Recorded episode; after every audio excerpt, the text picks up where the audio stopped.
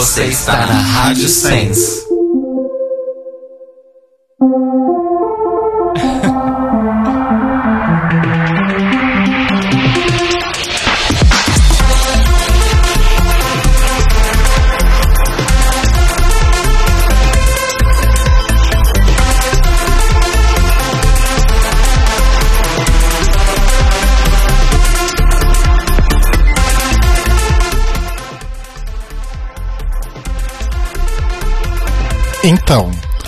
Hoje não vai ter a minha saudação alegre e espontânea de sempre, porque assim, gente, tá brabo, né? Como diria a Vani dos normais, tá brabo. Este é o The Libraries Open número 115, ao vivo aqui pela Rádio Sens, em senscast.org, para falar sobre eleições 2018, o balanço do primeiro turno, né? Da desgraça. Eu sou o Rodrigo. Eu sou o Telo. E eu sou o Cairo. E a gente continua então falando sobre eleições, né? Estamos aqui um dia imediatamente após os resultados aí do primeiro turno das eleições. Então nós vamos discutir um pouquinho o que aconteceu e quais são as nossas perspectivas para o futuro, né? Fuga, morte, se esconder num bunker, né? Temos várias opções. Virar Morlocks. E nós temos duas convidadas especialíssimas aqui com a gente para debater esse tema. Eu vou pedir pro Telo apresentar. Aqui está aqui conosco ao vivo presencialmente nos estúdios do Cambuci. Estamos hoje aqui muito felizes. Estamos hoje aqui muito felizes com a nossa presença ilustre de nossa pequena Évora. Évora. Évora, Évora. Voltando aqui aos estúdios A última astronave, hein, gente? Presta A atenção nessa astronave. A letra. última que sobrou. Olha o simbólico. Bem-vinda de novo, meu bem. Muito obrigada. Apresente-se para quem não ouviu o nosso programa anterior. De Eu, onde você vem e o que você faz nessa internet. eu faço parte do coletivo Vote LGBT e do coletivo Me Representa. A gente fica justamente lutando para a representatividade política de grupos minorizados. Arrasou. Barra. Barra. Que barra, amiga. No legislativo. Obrigado, Évora, bem-vinda de novo. Gente, a Évora esteve aqui com a gente há um mês e meio, talvez um pouco mais, Sim. quando a gente fez o preâmbulo das eleições, né? Agora é o sonâmbulo. Agora é o sonâmbulo. E Cairo Braga, quem está com a gente ao vivo pela internet? Via internet, nas ondas da fibra ótica da Grande São Paulo, estamos recebendo aqui uma representante do nosso podcast Cis. Nosso sister podcast HQ da Vida, que foi o nosso parceiro na nossa iniciativa Voto, hashtag Voto Colorido, a Aline Corogolian. Bem-vinda, Aline! Obrigada, gente. Oi, pessoas. Obrigada pelo convite. E estamos aqui hoje pra pistolar, né? Vamos pistolar porque faz bem pra pele. Antes de mais nada, como é a sua primeira vez aqui, a Évora esteve aqui há pouco tempo, mas é a sua primeira vez aqui. Se apresenta um pouco para os nossos ouvintes e se apresenta primeiro. Depois eu tenho uma pergunta para você. Olha a pergunta, né? Faz tempo. Nossa, já chega assim, com perguntas.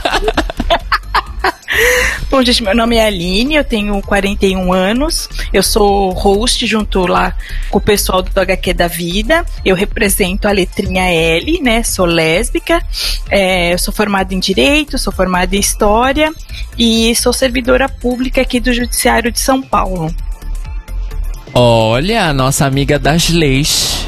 Eu amo. Darley, nossa, nossa amiga Darley.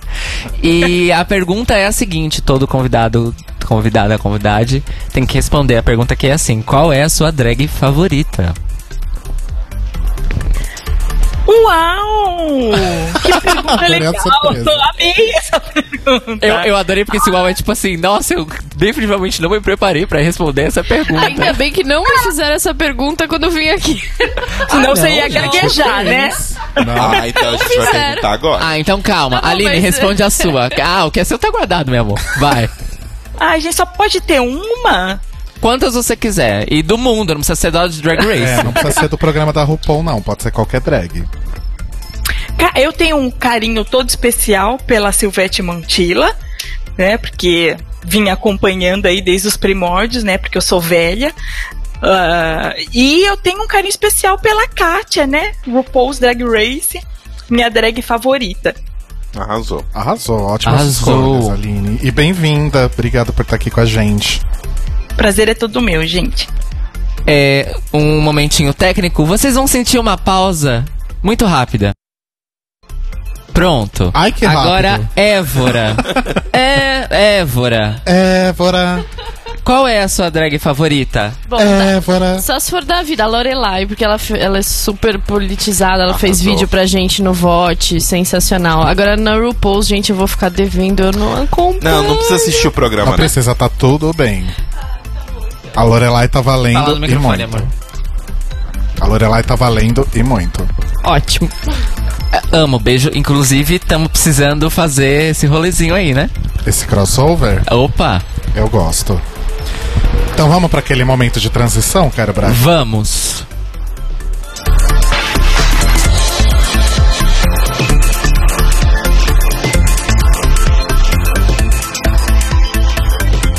O momento de transição, pra quem não sabe, é o momento em que o Cairo levanta a música pra baixar toda de novo, sendo que ele poderia baixar toda de uma vez só. É um, é um divisor, é um separador. É, É um recurso narrativo. É, na verdade, é um recurso radiofônico, especificamente. Não, ele E foi ao narrativo. monte e voltou. É isso, entendeu? É tipo isso. A momento de transição, no caso, é da democracia para o fascismo autoritário. Eu já comecei pesada. Tá. Calma, antes da gente. Calma. Antes da gente entrar nessa vibe, eu queria começar o episódio de hoje fazendo uma amarração da nossa iniciativa Voto Colorido, né? Do lado aqui do, do The Libraries Open, a gente queria contar pra vocês um pouco aí do, dos resultados e de como rolou toda a nossa iniciativa, né? Então a nossa ideia era entrevistar o máximo possível aí de candidatos LGBTQI+, ao legislativo, como forma de garantir aí representatividade e espaço de fala para essas pessoas, né? Ah, a gente fez uma seleção logo que saíram né, as, as candidaturas. A gente já tinha alguns pré-candidatos mapeados aí. E aí, depois de tudo confirmado, a gente começou a correr atrás das pessoas, né? Mas a gente tinha aí uma meta de seis programas, três entrevistas por, por programa. Eventualmente a gente faria algo a mais, né? Então a gente contatou 36 candidatos. Desses 36, 18 responderam positivamente, né? Tinham agenda e disponibilidade para conversar com a gente. É, na verdade, assim, teve 20 que responderam positivamente, 18 participaram de fato. Um deu WO na última hora, né? Não apareceu. Acontece. E, e uma, infelizmente, confirmou em cima da hora, depois que a gente tinha finalizado já os, as entrevistas, edições e afins. Dos 18 candidatos efetivamente entrevistados, nove eram homens e nove mulheres, né? Então a gente conseguiu fazer um, um 50-50 aí, pelo menos, né? Que bom. E, e das mulheres, cinco delas, durante as entrevistas, se declararam como mulheres trans. Né? Bom, dos 18, 10 eram candidatos a deputado estadual, 6 a federal, um a senador e um era suplente de senador. Em relação a partidos, 11 eram filiados ao PSOL, 3 ao PT, 2 ao PCdoB, 1 ao PHS e 1 ao MDB. Eu achei interessante, assim, não considerando critérios estatísticos, porque os critérios estatísticos aqui foram nenhum. Mas a, essa nossa amostra de candidatos, ela acabou refletindo um pouco a divisão das 160 candidaturas LGBTQI+, aos cargos do Legislativo. Que, de acordo com a Aliança Nacional LGBTI+, essa divisão foi 20% PSOL, 16% PT, 13% PCdoB e o restante aí de mais partidos, né? Sim. Inclusive, a Aliança Nacional LGBTI+, também na época do, das candidaturas divulgou que o número de candidatos LGBTQI+, cresceu 386% em relação ao pleito de 2014. Então, no nosso caso, a divisão foi um pouquinho diferente, mas é, relativamente semelhante, foram 61% PSOL, 17% PT e 11% PCdoB. Seis candidatos do estado de São Paulo, dois do Rio, dois de Minas e dois do Paraná. Amazonas, Ceará, Goiás, Mato Grosso, Rio Grande do Sul e Santa Catarina tiveram um candidato entrevistado cada. Isso significa que nós tivemos 10 do Sudeste, 4 do Sul, 2 do Centro-Oeste, 1 do Nordeste e 1 do Norte. E isso também corrobora um pouco aí com a divisão é, da da opa da Aliança Nacional LGBTI+, em relação à divisão dos candidatos por região sendo a maioria 40% no Sudeste e a minoria 3% no Norte. No nosso caso, também teve uma, um desvio aí em relação a uma escolha nossa de entrevistar uma pessoa é, pessoalmente ao vivo aqui no programa, em cada um dos seis programas, então tinha que ser uma pessoa de São Paulo, né? Então isso significa que a gente teve 56% de candidatos entrevistados do Sudeste, a maioria deles aí de São Paulo.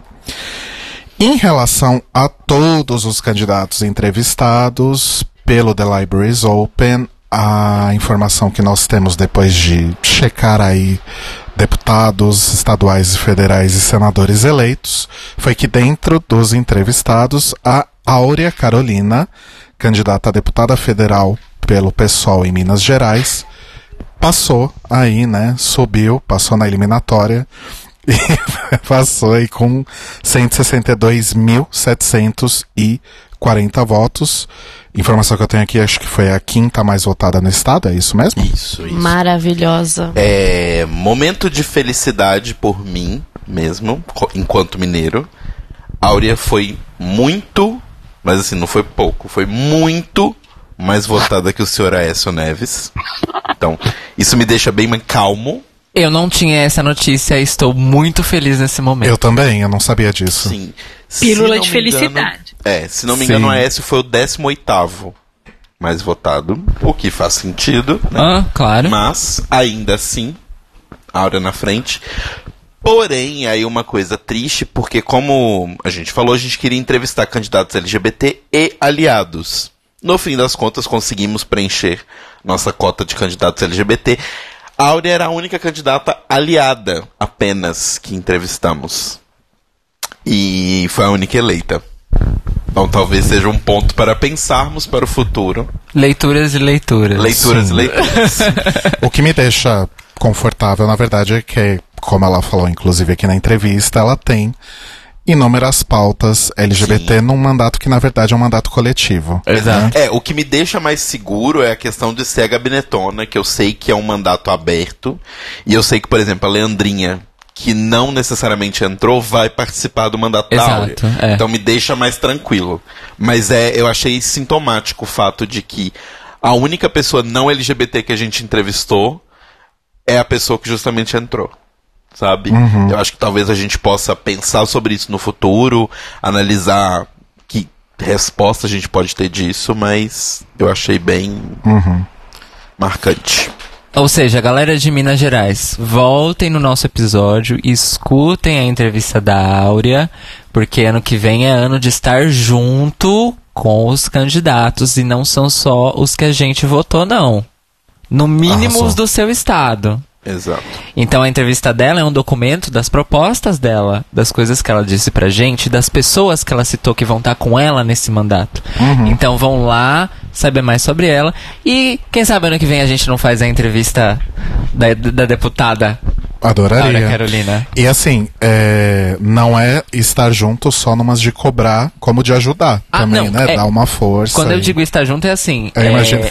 é ser além da pessoa que bota o número lá e fala, ei, então vai lá fazer os negócios pra mim. Então tá, Não. beijo, fui. É, então Né? tá, Áurea, foi ótimo. Como, é, como dissemos, democracia não se faz só de quatro em quatro anos. Aliás, dois em dois, né? Porque É. tem eleição de prefeito. Exato.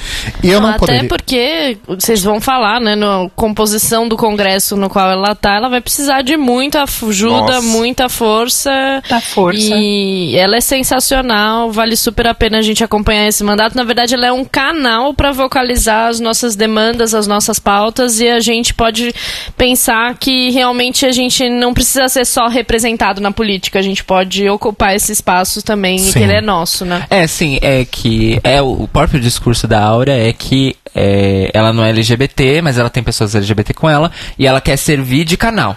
Sim. E esse canal foi sintonizado. 1 de janeiro de 2019 ele estará no ar. E estaremos lá junto. Porque tem isso também, né, gente? Como é deputado federal, ele não tem que responder só ao estado dele. Nós, nós, Sim. nós sabemos que. Representante do povo. Exato. E, e um dos maiores exemplos disso é, são os mandatos do Jean Willis. Uhum. Ele governou pro Brasil inteiro. Governou não, desculpa. Ele legislou pro Brasil inteiro, não só pro Rio de Janeiro, né? Sim. Sim. Enfim. Bom, mas Aline, pode, falar, Aline, pode falar. É, a gente também tem um HQ da vida, o 17, que foi uma entrevista com a Leandrinha Duarte, Uhum, né, antes das eleições, né? Também pro pessoal que quiser ouvir, conhecer um pouco da história da Leandrinha, que é uma história maravilhosa também, e que vai integrar aí a bancada junto com a Rony. Ah, é Arrasou. importantíssima, porque a Leandrinha vai estar junto. Vai, vai- e- e no caso, ela vai estar como equipe, gente. É, então, na gabinetona. É, na gabinetona. Então ouçam mesmo, e a Leandrinha é uma pessoa, tipo, espetacular. Arrasou. E, gente, eu não poderia, então, é, a gente não poderia encerrar a iniciativa Voto Colorido, hashtag Voto Colorido, então, sem agradecer aí lá no comecinho a força que o pessoal do Vote LGBT e do Me Representa deu pra gente, na figura aqui da Évora, então passo, dou o Oscar pra ela, obrigado Évora. Gente que agradece, vocês que passaram pra gente uma lista cheia de contatos que vocês tinham levantado, que ajudou super a nossa vida. Não, e, e assim, é, e a Évora tinha dito que na altura que a gente mandou a nossa lista, é, maioria das pessoas que a gente tinha na lista não tinham, né, ainda entrado. Não tinham entrado na plataforma ainda. Ia Arrasamos. precisar de voluntários pra fazer e vocês fizeram. Ai, arrasamos, hein? Sim, Olha arrasaram super. Eu é que agradeço. A gente é que agradece. Inclusive, eu gostaria de agradecer em nome de várias pessoas, porque na última semana a gente já tava prevendo isso, né? Que na última semana aí a galera ia começar. Gente, não tenho deputada. Gente, não Né? tenho deputado. Eu só. Foi o que mais aconteceu. Foi o que mais aconteceu. Eu só jogava os nossos links, dependendo do estado da pessoa também, porque às vezes, né? Tipo, de São Paulo eu falava, ah, escuta os meus podcasts, ou. Se os candidatos que estão lá não te contemplam, me representa o RBR. Me representa o Gente, RBR. é, mas eu também recebi. Aí eu falo, gente, são meus amigos, sabem que eu ajudei a montar a plataforma do Me Representa e mesmo assim me perguntavam em quem votar. Eu falava, gente, dá esse favor, né? Eu respondia só aqui, ó, ó, o link pro site. Pombas, mano. Porque faz parte de ser cidadão você também ter uma ação, né? Ser proativo nesse processo. A gente construiu a plataforma para ajudar nisso. Aí você vai lá e repercute uma prática. Ah, em quem que eu devo votar? Não, mas eu quero saber Mas você. isso é perfil de pessoa. Aos Évora. 45 do segundo tempo, né? Ah, Sempre, Tá lá né? a plataforma. Eu não acho que teve isso bug, funcionou. Acho que isso é perfil de pessoa. Ela quer que você vire e fale, ai, fala, vota na fulana, que a fulana é mó legal. Mas sabe? o, o que que isso repercute numa prática política Pois depois? Né? A pessoa não lembrar em quem votou, Pois é. não criar nenhum vínculo, não pensar a política no cotidiano dela, é só aquela coisa que ela tem que lembrar, mas ela tem um amigo pra pedir cola. Exato. Que é uma coisa que a gente discutiu quando você esteve aqui na última vez. Voltem a esse episódio com a Évora, depois de escutar esse que você está escutando agora. A- E- Aline, você passou por isso essa, essa última semana? Passei por isso também, o pessoal pedindo, ai, quem eu voto, né? Dedo no cu e gritaria aos 45 do segundo. Ah, E eu acho que também eu, eu, eu coloquei o link do Me Representa lá no grupo do LGBTs contra o Coiso, né? Tinha lá muita gente também perguntando sobre representatividade nos estados. Então acho que foi bem legal, né, essa plataforma. E mas acontece, né? O pessoal ah, é, só exerce su- sua cidadania assim, não aos 45 do segundo tempo ou em época de eleição, né? E a gente precisa ser sujeito político o tempo todo. Né? Estar perto, saber em quem votou, por que que votou, cobrar, ajudar, militar, porque não adianta, a gente precisa se politizar, porque quanto me, mais distante a gente está disso, mais a gente vê o que está acontecendo aí. Arrasou. Aliás, eu quero aproveitar a Aline agora também e agradecer ao HQ da Vida pela parceria. Eu acho que a gente arrasou, né, Aline? A gente arrasou muito. Só acho que a gente Horror. arrasou muito. Eu acho também. É, lá no HQ da Vida, né, levantando, a gente entrevistou a Hayley Cass, a Linda Brasil, o Mário Leone, a Jaqueline Gomes de Jesus e a Dani Balbi, que também é parte integrante da nossa bancada e também foi candidata lá no Rio de Janeiro. Um beijo pra todos e todas. E um beijo pra todo mundo do HQ também, né? Pro Sim. Danilo, pro Sidney, pro, pra Bia, Pra Aline, pra, pra, Aline que está aqui Dani. conosco, E pra Dani, né? São cinco agora, né? Tem mais, agora tem? somos cinco, estamos LGBTs. Mas Arrasou. a nossa editora, né, a Alice Santos e a nossa capista, a Júlia Moreira. Uma Nossa, equipe gente. maravilhosa. A gente tá Arrasou. muito. Tá É uma ME. É, HQ da vida ME. Não é uma ME, já é uma SC praticamente. E eu quero agradecer também a todo mundo que ajudou a gente contribuindo aí com sugestões de candidatos, né? Logo ali no comecinho também. Então, o Lui Aredes, do, também conhecido como Luai Luai. Aredes, o Lauro Leite, o Alexandre Bogas, Matheus Ovídio, Fúvio Balsalobre, Ed Borges, Alex Knox, Sérgio Araújo, Rosane Paula e Juliana Giampaoli. E também a todos os influencers e podcasters que ajudaram a divulgar a iniciativa. Então a Virgínia, né, a mulher tamarindo do Twitter, Maravilhosa, beijo. a Ju Giampaoli, a gente nunca ganhou tanto follower naquele Instagram depois que a Ju Giampaoli publicou. Então, obrigado, Ju. A Ju, que, que é a Ilse Carioca, vamos falar. a nossa Ilse, né, no Sim. caso. E Beijo, Ju. As, e as maravilhosas do ponto G, que também ajudaram a gente nessa divulgação. E claro, todos os amigos e ouvintes que confiaram aí, toparam, adoraram a ideia e ajudaram a levar pra frente. É isso, Em especial aqueles que vieram falar pra gente que decidiram candidato ouvindo as nossas entrevistas. É verdade, Beijos. isso foi bem legal. oh, maravilhoso. Então, beijos, Ju, Bia, Ira. Beijos pra todas vocês. Uau. Um beijo pras travestis. Um beijo Adoro travestis. Beijo pras, Adoro. beijo pras travestis. E agora, que, a, que horas que a gente vai poder falar em que a gente votou? A gente tem que falar em que a gente votou? Não, eu quero saber que horas a gente pode. Ué, você pode Ué, falar a agora, gente já podia ter quiser. falado há muito tempo, na verdade. Não, é porque eu queria aproveitar o beijo pras travestis pra mandar o beijo para as travestis que foram as minhas deputadas, que é Alexia Salvador e Renata Peron, que agora a gente pode falar. E fizeram uma campanha linda e tiveram uma boa votação. Sim. Uma boa Eu votei votação. As também. duas tiveram uma ótima votação. E a Alexia já avisou que ela não volta daqui a quatro, volta daqui a dois. Maravilha. Então, maravilha. a, ela mora em Mogi, gente, Mauá. Então, a cidade de Mauá, se pá, vai ter a Alexia vereadora daqui Não, a a dois Alexia anos. mora em Mairiporã. Mairiporã, desculpa. Não é nem Mogi, não é nem Mauá, é Mairiporã. Mas é má. Ele sabia que era com M. É isso aí, obrigada, Lili. Você me entendeu. Quem mora em Mauá é o. Não, não é nem o Robson Salvador que mora em Mauá. Não, é, eu me confundi. gente, é Enfim, isso. Alexia vereadora e se pá, Renata Perão vereadora também. Vamos lá. Uh.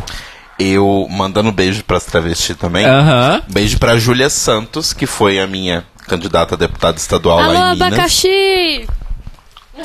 Exato. É um bloco de carnaval, gente, de BH. Também. Então, beijos pra Júlia e beijos pra Áurea, que não é travesti, mas um beijo. Que foi Beijo. minha outra, minha outra deputada, a essa federal. E um beijo pra Duda também, que foi minha candidata A ao senadora. Senado. E a outra foi a dona Gilma, mas não elegemos nenhuma das duas. E, Infelizmente. e Mas é sensacional ter tudo isso de opção, Não, gente. é eu incrível. fiquei assim, É, a- inundada de possibilidades, maravilhada. É, Sim. então, eu tava, eu tava muito emocionado de, tipo, gente, eu vou poder votar em duas mulheres trans negras de luta pra deputada, sabe? Eu nunca achei que isso fosse acontecer tão rápido, vamos dizer assim, né? Eu ia falar agora, eu ia falar que tirando o Nordeste, Minas é o melhor país, mas Minas, de forma geral, foi Não. trash, né? Foi bem trash. Assim, o que se pode dizer de Minas Gerais, basicamente, é uma coisa. É um espelho, é um micro espelho do Brasil como um todo. Em todas as eleições, é, as últimas três eleições presidenciais, Minas Gerais é um microcosmo do que acontece no Brasil. Geralmente, a, a, a quantidade de votação no primeiro turno é bem parecida no Brasil todo com como fica em, em, em Minas Gerais. E a eleição de deputados estaduais e federais é tão absurda quanto normalmente é no Brasil todo. Então, É um tem, tipo, termômetro, né? é, Minas um super termômetro. Brasil. né? você tem normalmente, tipo, um governador de mega direita sendo eleito e a pessoa mais votada pra, pra cargo de prefeito, ou prefeito não, pra, pra deputado, normalmente alguém do pessoal. Exemplo, é a eleição passada para prefeito, que era uma mais regional, mas assim, a gente teve como prefeito ganhando Calil, que é o cara que tava naquela, surfando naquela vibe de não sou político, tô no meu sexto partido, mas eu não sou político. Coisas que acontecem, né?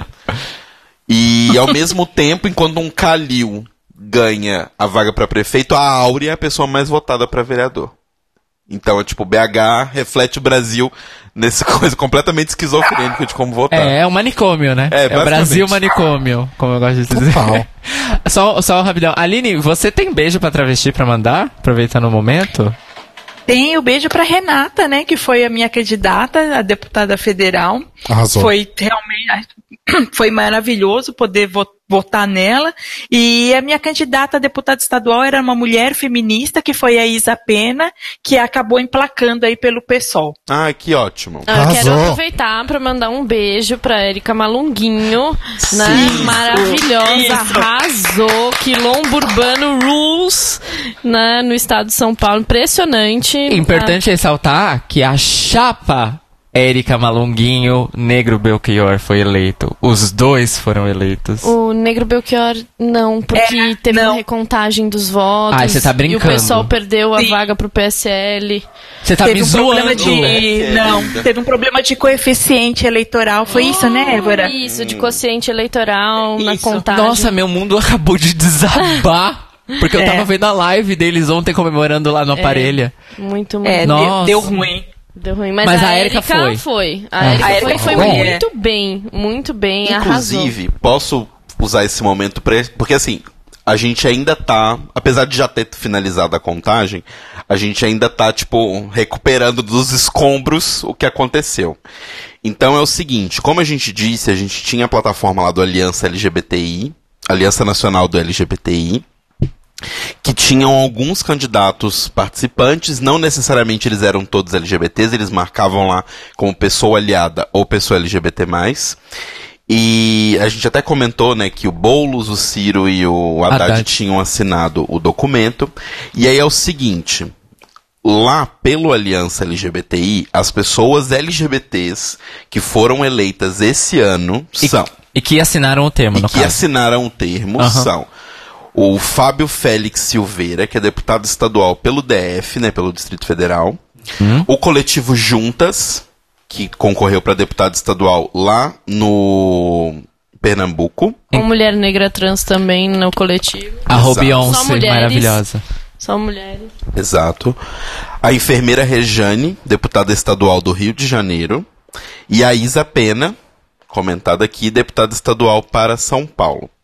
Pessoas que sabemos que são LGBTs, mas que não assinaram o, o termo. Temos a Érica Malonguinho, deputada estadual de São Paulo. Temos a bancada ativista, né? Slash Érica, Érica Hilton. Não, mas essa rapidão. É porque a Erika Hilton é a, é a mulher trans da Ela bancada é mulher negra ativista. trans e faz parte da bancada Sim, ativista. mas é a bancada São ativista, nove por ativistas na bancada. ela. Ah, tá, ok, entendi. É a Não, eu ia falar isso porque, bancada. é porque a, a cabeça que foi a cabeça da, do- da chapa foi a, Mônica. É, Tanto Sim. é que na, Ah, tá. lá aparecia a Mônica da bancada ativista. exato. Isso. Enfim, inclusive a bancada ativista Ou espera seja- grandes coisas deles. Ou seja, nesse caso, só a cabeça tem que assinar?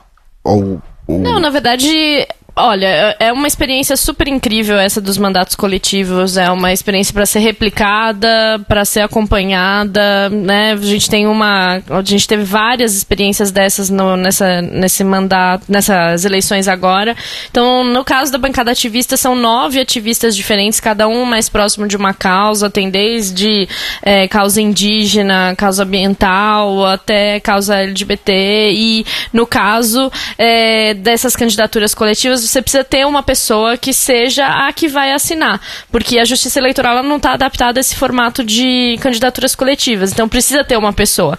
E aí você é que tem que correr atrás de fazer a campanha e mostrar que se trata de um mandato coletivo, né? Mas aí quem foi a cabeça de chapa, né, no caso, foi a Mônica, é, por isso que aparecia na urna a Mônica da bancada ativista, né? Isso. Entendi. Mas você votava nela e na verdade estava votando em nove pessoas, né? Mas Exato. nesse caso, por exemplo, do, de assinar o, o compromisso da, da plataforma, por exemplo. Eu Qualquer. um- imagino que a bancada a tenha assinado como um todo. Sim, qualquer pessoa. Qualquer pessoa. Sim. Eu só fiz uma ressalva ao nome da Érica porque ela era a pessoa LGBT ali Ah, dentro. tá. Não a única, mas assim, ela era a pessoa mais proeminente LGBT Sim. ali dentro. Inclusive, a gente tentou é, marcar entrevista com ela também, mas Mas não, não deu certo. muita gente realmente. Conflito de agenda. Assim, a gente teve muita gente que falou, ai, vamos marcar, vamos agendar. Mas aí dava sérios conflitos e a gente não conseguia, de fato, concretizar a entrevista, né? A bancada ativista foi um desses casos. Mas Exato. ficamos muito felizes que eles se elegeram. Exato. Sim, bastante. Continuando a lista, o Jean Willis, que se elegeu na beirinha da berola, do pedacinho passando ali no final, Puxado pelo freixo. puxado pelo Puxa- freixo. é, Sim. exatamente. Ele, é, tanto que dentro do, dentro do próprio PSOL, o Jean foi o quarto ou quinto mais eleito. Então, assim, a votação dele não foi es- expressiva como se esperava, mas conseguiu passar. E esses são os que a gente conseguiu é, elencar até agora. E temos um senador, o primeiro senador LGBT é, já eleito no Brasil, que é o. O nome dele não está aqui na pauta. Eu só quero introduzir enquanto o, o Telo procura o nome dele. É, deixar claro que assim, Espírito Santo, que tinha o Magno Malta há mais de uma década no Senado. O Magno Malta perdeu a vaga. O Magno Malta, que a gente sabe que é um dos, um dos vários tentáculos direitos do, do Asnonazi que é uma pessoa que ativamente votava em projetos anti- anti-mulheres, anti-LGBTs, anti-pobres no geral. E aí ele foi desbancado, e eu uso a palavra desbancado com a maior propriedade do mundo, pelo primeiro senador gay eleito na história do Brasil, que é o... Fabiano Contarato. Exatamente, que inclusive é um, um- é um homem gay casado no civil com dois filhos. Sim. Pega essa, Magno Mal. Segura essa! Segura essa, linda. Assim, se o pior acontecer, Magno Malta já tem um ministério com o nome dele? Sim. Sim. Mas a gente comemora cada vitória ao seu- ao seu momento. Exatamente. De cada vez. E o boato Tudo é que a tem casa seu né? tempo. Mas ok. Tudo a seu tempo. Tudo a Na hora a gente chora, mas agora, nesse momento, a gente vai sim A comemorar. gente vibra. Exato. Elegemos também a primeira. Inclusive a Erika Malunguinho, esquecemos de falar. É a primeira deputada estadual trans da história do estado. E eu falo que ela é a primeira porque ela tá entrando numa chapa individual. E aí a Erika Hilton já entra como Sim, segunda. Então foram duas, gente. Mas é muito legal que a gente vai ter essa representação de uma mulher trans lá na Câmara dos Deputados. Lembrando, gente, se vocês não têm a, con- a, a consciência do quão importante isso é, são 513. Calma, calma, calma, calma. A Erika Malunguinho é estadual. é amor. estadual? É. Ah, Estadual. E a bancada de É. vista também. tá. Ok. É na Lesp que vão duas trans de uma vez. Ok.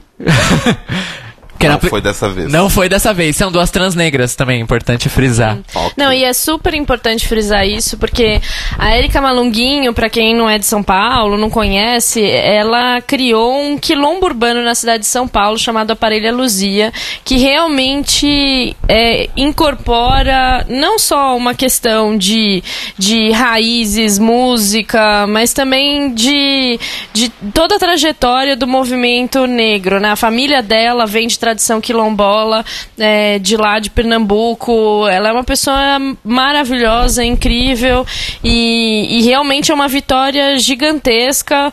O quilombo festejou essa semana muito e ela teve uma votação super expressiva, né? É, foi fantástico, realmente. Meus parabéns, Vitória. Arrasou. E, mas, já que você falou da Câmara Federal, além do Jean Willis, que ainda bem conseguiu entrar, é, temos. Vamos ter pela primeira vez dois deputados gays na mesma legislatura. Pois que é. Tudo bem que não é lá uma pessoa muito maravilhosa, mas a gente cai em cima dele e ele vem pro nosso lado. Eu acredito. Sim. Que é o Marcelo Caleira, ex-ministro da Cultura do Temer, que saiu ele se saiu, mas se ele não tivesse se saído, ele teria sido chutado no Ministério da Cultura, porque ele se recusou a fazer favores para Gödel. Que o Gödel queria que ele é, interrompesse processos de tombamento de certos edifícios que estavam numa área de interesse imobiliário de amigos do Gödel. E aí ele falou assim, Caleiro, tem esses terreninhos aqui que o IFA tá em processo de tombamento, tem como você parar? Só assim, parar esse Só processo? tipo joga fora o documento. É, joga fora que tão, tem um amigo meu querendo comprar o terreno e construir um prédio, ganhar muito dinheiro com, com em cima Pediu disso. pra tombar, tombe. E aí o, o Caleira, que já não devia estar muito contente, resolveu botar a boca no trombone e fez-se a confusão. Sim. Então, assim, gente, só pra vocês saberem, em questão de pessoas LGBT, a gente ainda tá apurando, porque isso vai demorar, porque de estado a estado a gente tem que ir apurando as bancadas estaduais e tal. Mas teremos essa lista em algum momento. Mas continuando em boas notícias, que essa sim já temos, em questão também de representatividade, é que temos agora eleita a primeira mulher indígena para um cargo na Câmara dos Deputados Federal. Ela é federal mesmo? Eu tava, eu tava confuso. Federal. Yes. Advogada Ela é- Joênia Wapichana. Não, ela é advogada, fundamental pro caso do Raposa Serra do Sol. Ela fez sustentação oral ali. É, é, é vergonhoso a gente não ter representatividade indígena. Desde 1988, a gente teve um só deputado federal Que foi o indígena. Juruna. Foi o e, a- Juruna. e- e ela foi a primeira mulher indígena a ocupar. É, é uma grande vitória, mas ainda assim é, é vergonhoso. É vergonhoso este país, né? Eles representam 0,47% da população e ter tido agora o seu segundo representante eleito desde 1988 não- faz o menor sentido, né? A gente tem uma É, a nossa- dívida histórica. Né? A nossa Câmara continua discrepante na sua representatividade, né? Ainda a gente falta muito para ter mais mulheres, né? Acho que chegou a 15% de mulheres, indígenas, nossa, um número inexpressivo, e também os LGBTs, que apesar do avanço ainda é uma parcela pequena perto daquilo que eles representam. né? É, Exatamente. O dado que a gente tem aqui é que a participação feminina na Câmara vai subir para 77 cadeiras. Lembrando, são 514. E isso, Sim, então. esse 13, 77 513. é 513 e esse, esse 77 foi um aumento de 50 e al- alguma coisa por cento. É. Nossa, gente, Por tudo isso. 50%. É. É tudo isso, mas quase Mas nada. não é muita coisa. Não, mas assim, me- eu fico meio chocado de pensar que tinha, sei lá, só 35 mulheres até então. Isso. Era mais Era ou menos aí. isso. Pois é. De 513 pessoas. 35. 35 mulheres. E a gente precisa ver a representatividade das mulheres negras, né? Porque eu Uhum. sei que na Câmara Sim. anterior era 0,39% da Câmara dos Deputados era de mulheres negras. Nessa eu ainda não sei qual é a proporção. Bom, a gente sabe de 0,39. uma, que é a Áurea. 039 é tipo uma pessoa, ou meia pessoa, talvez, né? É porque ela é mestiça. E a ela é. Talíria, né, Ai, que entrou também. Teve a Talíria, a Áurea Carolina. Ah, é, a Talíria. A Talíria que era a equipe da Marielle, né? É, a Talíria era da Isso. vereadora de Niterói, super amiga da Marielle, que era do Rio de Janeiro, né? Se não me engano, temos a Sâmia, Aline. Essa é minha branca. Não, mas a Samia Samia não é negra, a Samia é branca. É. E acho que a gente. Agora eu não sei. eu- As duas assessoras da Marielle foram eleitas, né? Mas eu não sei se foram para uma, uma delas deputado federal. Não, não, não. As três assessoras da Marielle que foram eleitas no Foram Rio foram, eleitas, foram né? três, foram eleitas estado, estadual. as Estado, três. né, então. É. A Talíria é super amiga da Marielle. Era vereadora em Niterói. Na verdade, assim, não me representa. A gente teve, eh, das 10 candidaturas mais visualizadas, nove eram de mulheres e três delas eram mulheres negras. A, a, a, a Áurea Carolina, a Talíria e a Marielle, né? Então, as duas, né? Áurea e Talíria ganharam para a Câmara dos Deputados agora. Exato. Tem um número aqui na nossa pauta que tá, não tá muito claro. É PSOL de 5 para 11, Novo 0 para 8. Então, vou- isso, vou falar isso agora. isso são todos os cargos ou é alguma coisa específica? Não, de, Da Congresso. da, Câmara do- dos Deputados Federais. Que é o seguinte. é, Não necessariamente é uma boa notícia que eu vou dar agora, mas é o começo de uma boa notícia para o futuro. Sim, e tem que corrigir um número, porque se o negro Be- Belchior não foi, É, o pessoal, desceu um, o pessoal tá com caiu 10. um, tá com 10. É. É. Seguinte. Gente, eu só posso fazer só um, um adendinho aqui Claro. sobre, Arrasa, sobre a. sempre. Caramba, fala você. Não, é sobre a, a eleição do Jean, que passou, né, aí raspando, e sendo o Jean um, um- acho que o maior alvo de fake news, né, nunca visto antes na história do Brasil. E eu acho que isso demonstra como o ódio e a notícia falsa pode bater num, num dos melhores deputados né, do nosso Congresso, eleito mil vezes por- pela Congresso em Foco, um deputado que votou contra todos os né, contra todos os avanços neoliberais do governo Temer, que esteve lá em resistência contra também o golpe militar, contra o golpe parlamentar. Olha, eu já estou ficando louca com esse Opa, lance de calma, ainda golpe não. É, militar. ato É, falho, calma, é só é ato isso. falho, né? Contra o golpe parlamentar, né? Um, um excelente deputado que quase não é, não foi eleito devido a esse esse monte de mentiras que recaem sobre ele. Então também é algo que eu acho que a gente tem que, que pensar, né? É, e, e, e rever formas de como a gente tem que se mobilizar contra tudo isso. Porque a partir de agora isso vai vir a- em cima de todos esses novos eleitos, né? Sim. Eu acho que tem uma coisa também que é o quanto que as pessoas, talvez nessas eleições, né, as pessoas, é, talvez não só da, do campo esquerda, progressista, mas o quanto as pessoas talvez tenham procurado novos nomes, né? E às vezes com aquela crença de que, ah, aquelas pessoas que já estão lá, elas vão ser reeleitas, né? Deixa eu procurar talvez um, um novo nome, né? É, então, acho que isso teve impacto em várias candidaturas, né? Desde de Suplicy até é, Ivan Valente, por aí vai, né? Que não tiveram uma votação tão expressiva até onde eu sei quanto em, em eleições anteriores, mas não deixou de ser interessante esse fenômeno da gente ter mais, ter essa sensação, pelo menos, de ter mais representantes com mais diversidade, né?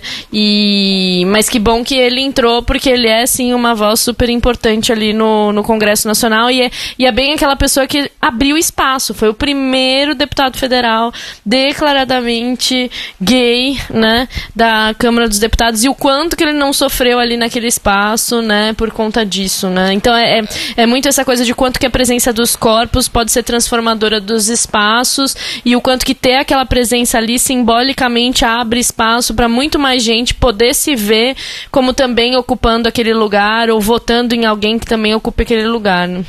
Só uma correção. Infelizmente, o Jean não foi o primeiro deputado abertamente Ah, não? Não, foi ah, o não, Clodovil. É verdade, É, teve o o a Clodovil. diferença é que ele, ela, É. ele não tava do É. nosso lado. A diferença é que ele não estava defendendo pautas LGBT. Gente, o Clodovil, né? Tava lá pra atacar a gente, né? É verdade. Então, sobre isso que a Aline e a Évora falaram, das pessoas estarem querendo uma mudança e tal, é um fato. Porque a notícia que eu ia dar é o seguinte: a renovação do Senado brasileiro foi a maior da história. Dos 32 senadores que tentaram a reeleição, lembrando, somos 27 estados da federação, logo somos. 3 27 vezes três? 27. Mas o Distrito Federal tem senador também? É, eu acho que Acho que o DF não tem, não né? tem senador. Então, 26. Eu acho que deve ter senador, Sei gente. que tem 81 no total e são Ok. três por estado. Então vamos fazer uma matemática aqui. Sério a gente mesmo? não é muito bom de matemática, Ah, mas são essa 81. hora, Évora. Aline, você sabe fazer conta? Espera que eu abri a 81, gente, calculadora, gente, gente. 27 gente. vezes Dá. 3, ah, já abri, 81. A gente, a gente é tudo de humanas, É né? 27 vezes 27 3. mesmo. Então o mesmo, Distrito né? Federal DF tem senador. Então, é o né? Então, seguinte, dos 81, 32 tentaram a reeleição, porém apenas 8 conseguiram se reeleger. Então, é, é- assim, é uma renovação grande.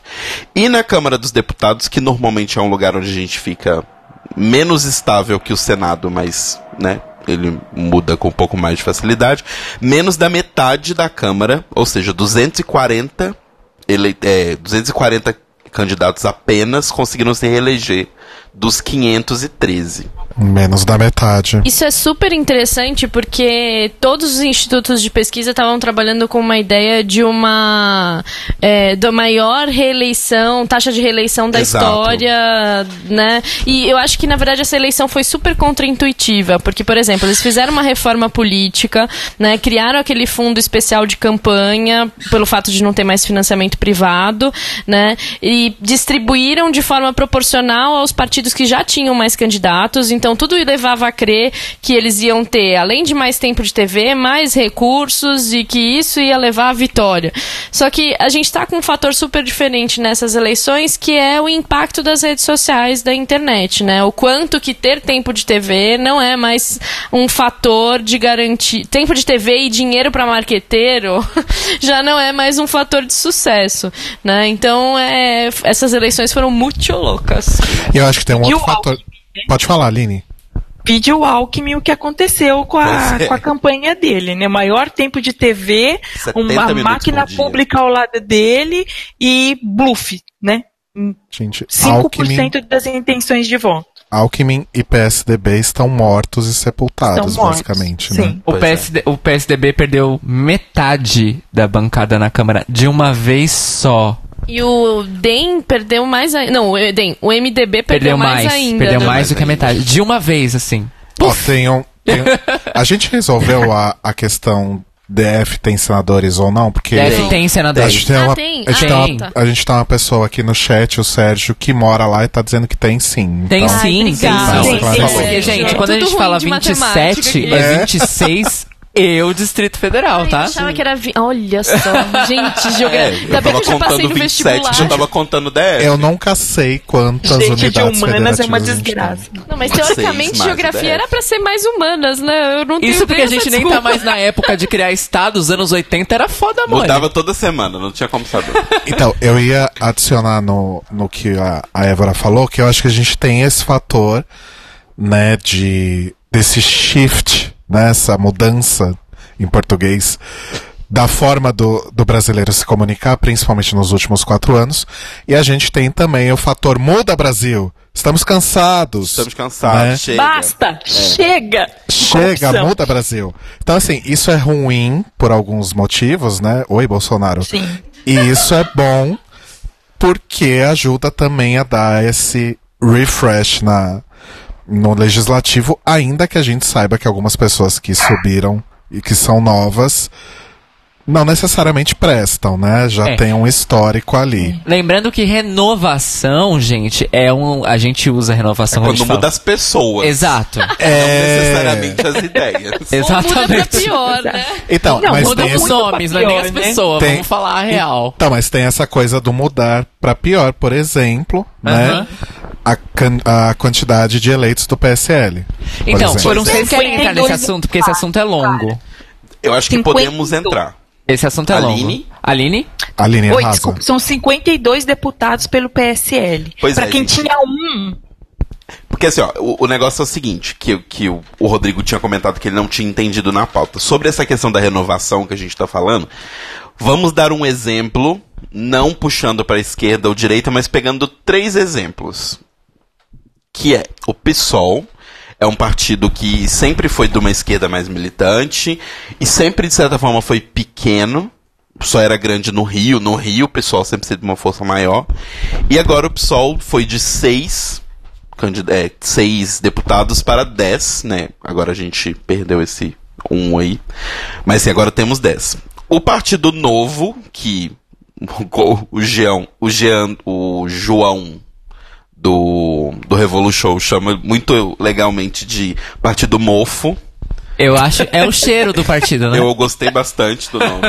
O Partido Mofo não existia nas eleições passadas, né?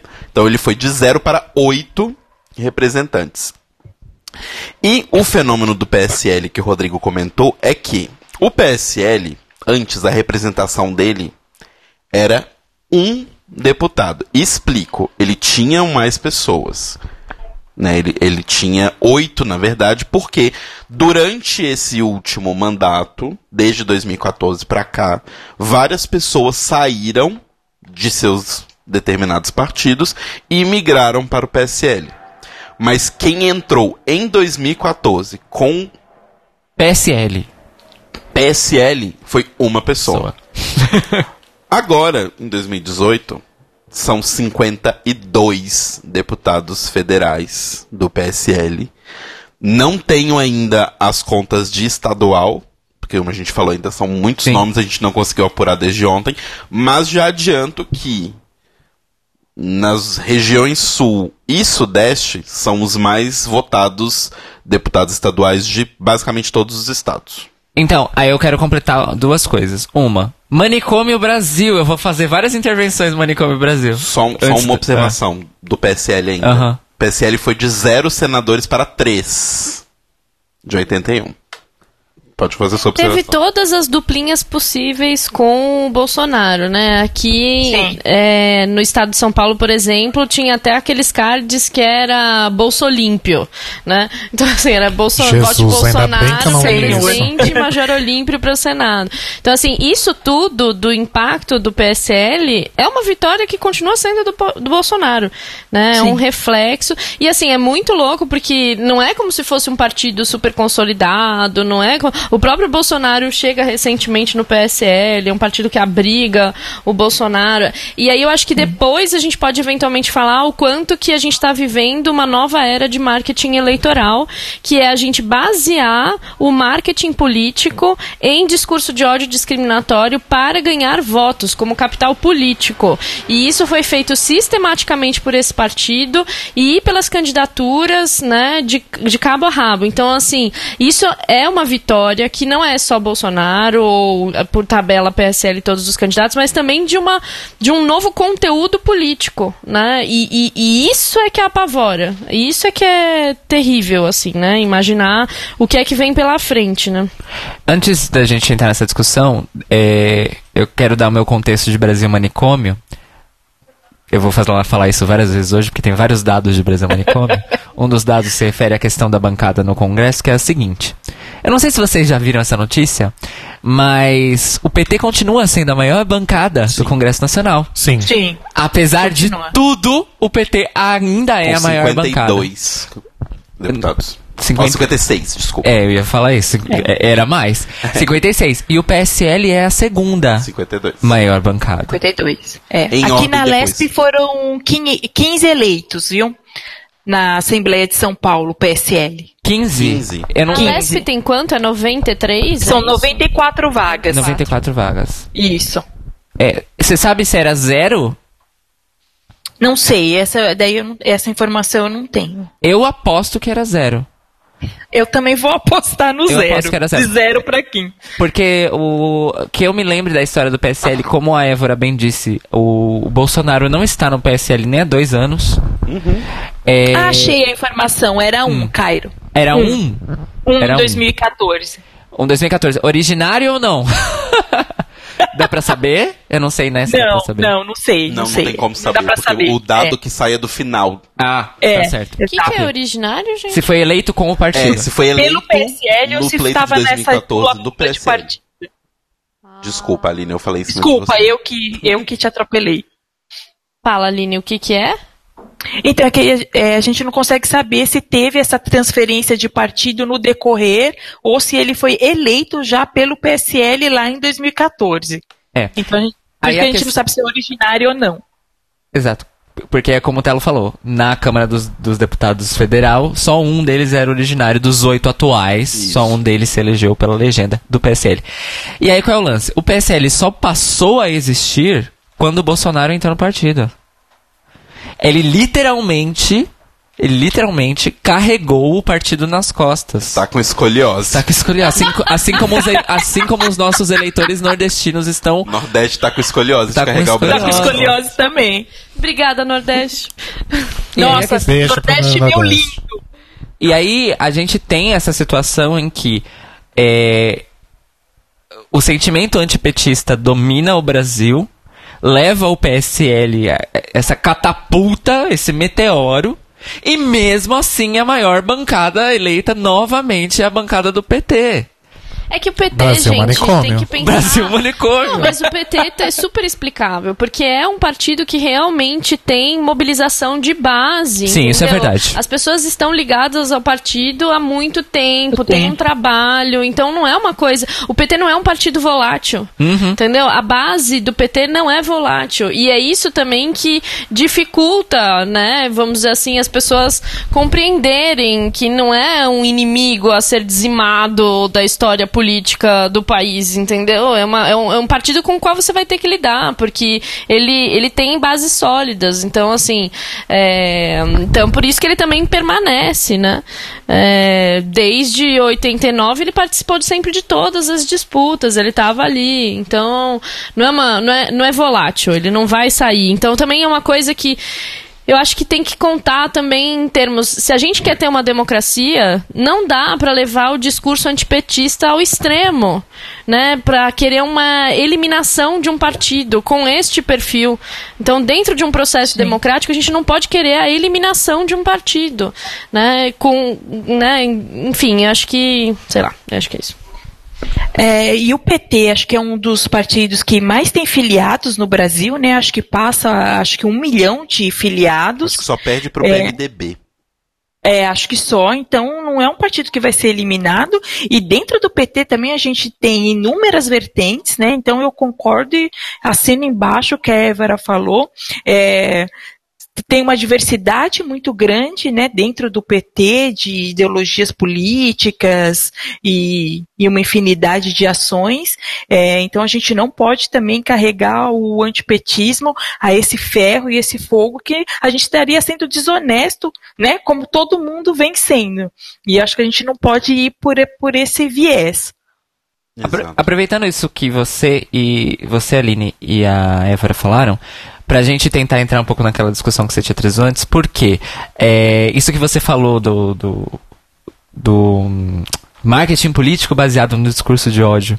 É, e aí eu parei pra pensar que o, a gente tem ah, dois exemplos agora que estão lá no segundo turno presidencial, que é o PT, que é um partido, é um partido de base, ele continua sendo um partido de base e é um partido construído em cima de lideranças de movimentos sociais, no sentido, não no sentido negativo, gente, é que literalmente as lideranças de movimentos sociais Eram são do PT. do PT. Entendeu?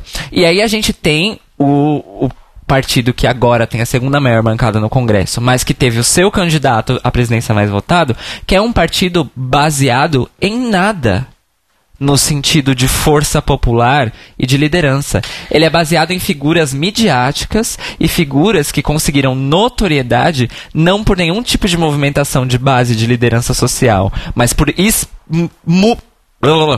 pura e mera exposição midiática. Gerando factoides em Exatamente. cima de discurso de ódio discriminatório, como, por exemplo, quebrar a placa da Marielle. E, o- ele foi eleito, Foi aliás. eleito, né? O Foi cara eleito. que Um dos quebrou mais votados Né, o ainda, né? Ele e foi o mais estadual. votado. Não, Mais o mais votado. votado foi um, foi um dos filhos do Bolsonaro.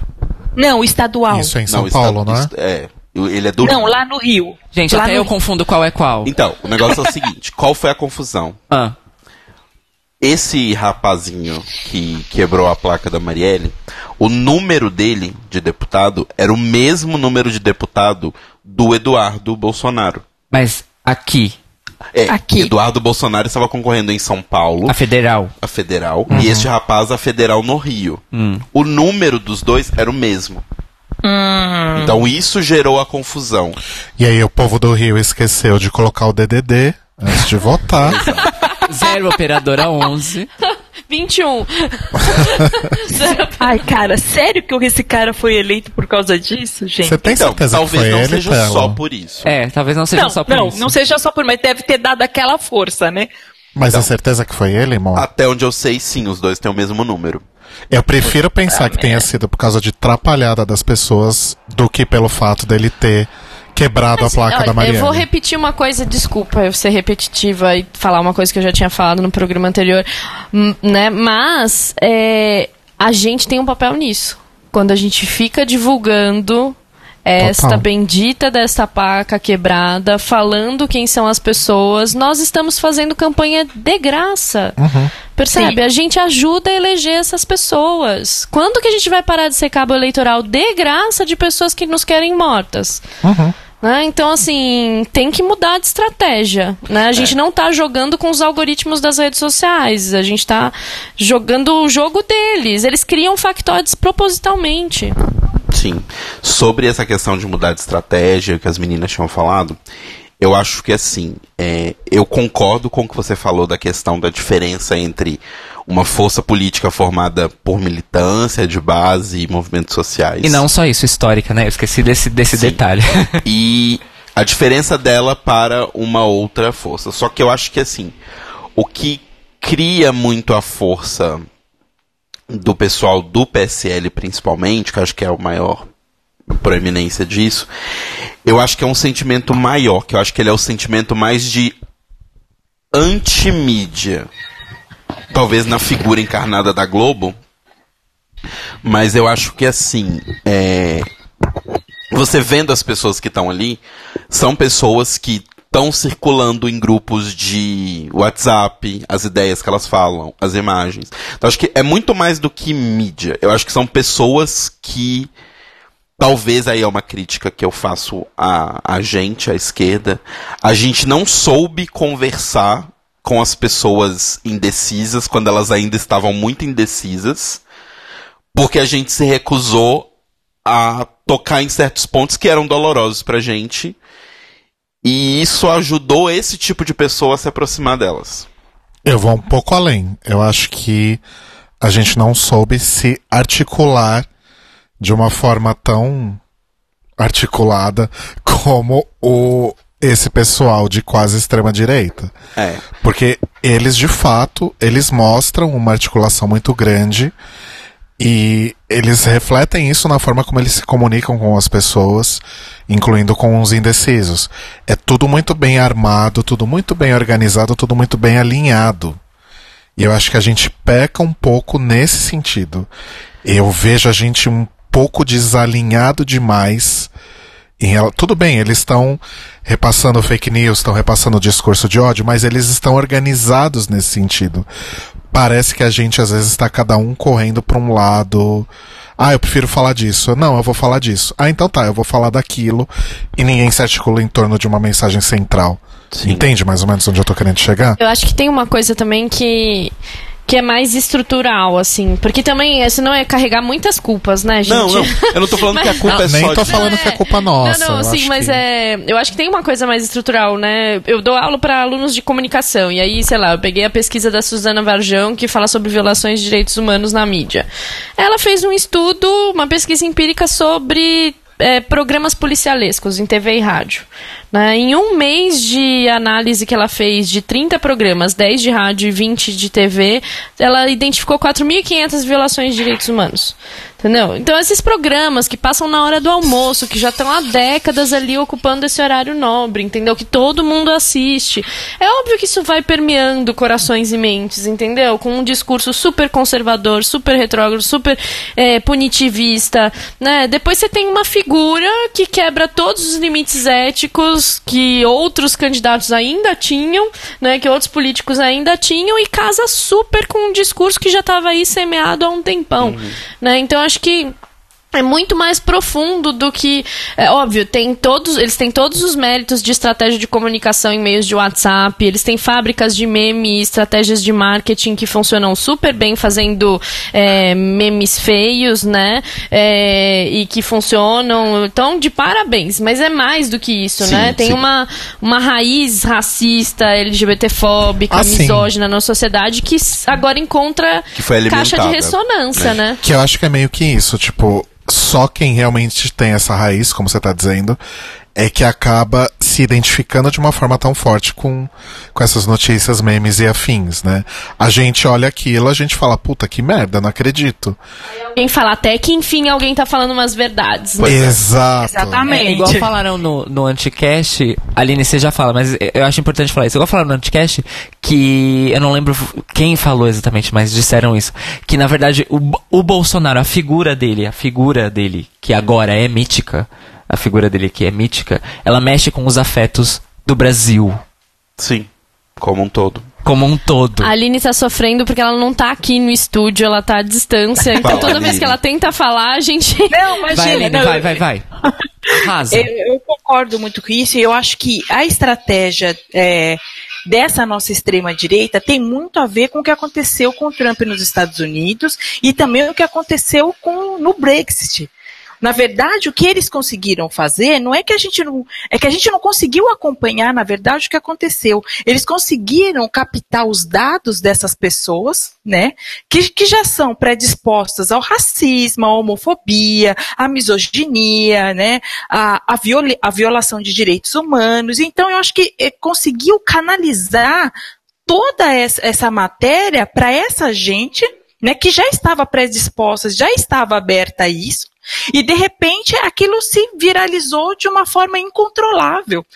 Ah, Eu acho que nós, a esquerda, jamais teríamos armas e, e cabeças o suficiente para lidar com isso.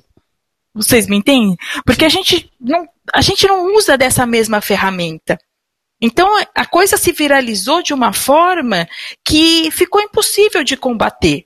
É, são os memes, são as fake news, são é, essas correntes do WhatsApp. Quando saiu aquela matéria que 60% dos brasileiros se, se informam de política pelo WhatsApp, aí você fala, meu, tá feito. Sacou? A pessoa ela não vai abrir um livro, ela não quer se, inter se interessar, ela não quer refletir, ela quer o preto no branco, como é o, o próprio perfil do brasileiro. Então eu acho que essa multidão já predisposta a esse tipo de discurso, quando ela foi atingida, quando bateu forte, porque na verdade era tudo que elas estavam esperando. Então acho que foi aí que a gente ficou completamente sem arma. E acho que realmente não, não, não tinha o que a gente fazer. Sabe, agora a gente tem que trabalhar num, num, num, numa forma de, de, formiguinha e de pensar e de combater, mas foi um estrago gigantesco. Porque o cara, ele não está na grande mídia, ele não vai a um debate e ele alcança 46% de intenção de votos. De intenção de votos, não, de votos. Então, como é que isso aconteceu? Então, para mim, aconteceu dessa forma, numa manipulação de bancos de dados, que como foi feito na eleição, na eleição americana. Uhum. Tem outra coisa também, né? É, isso que você falou é muito importante.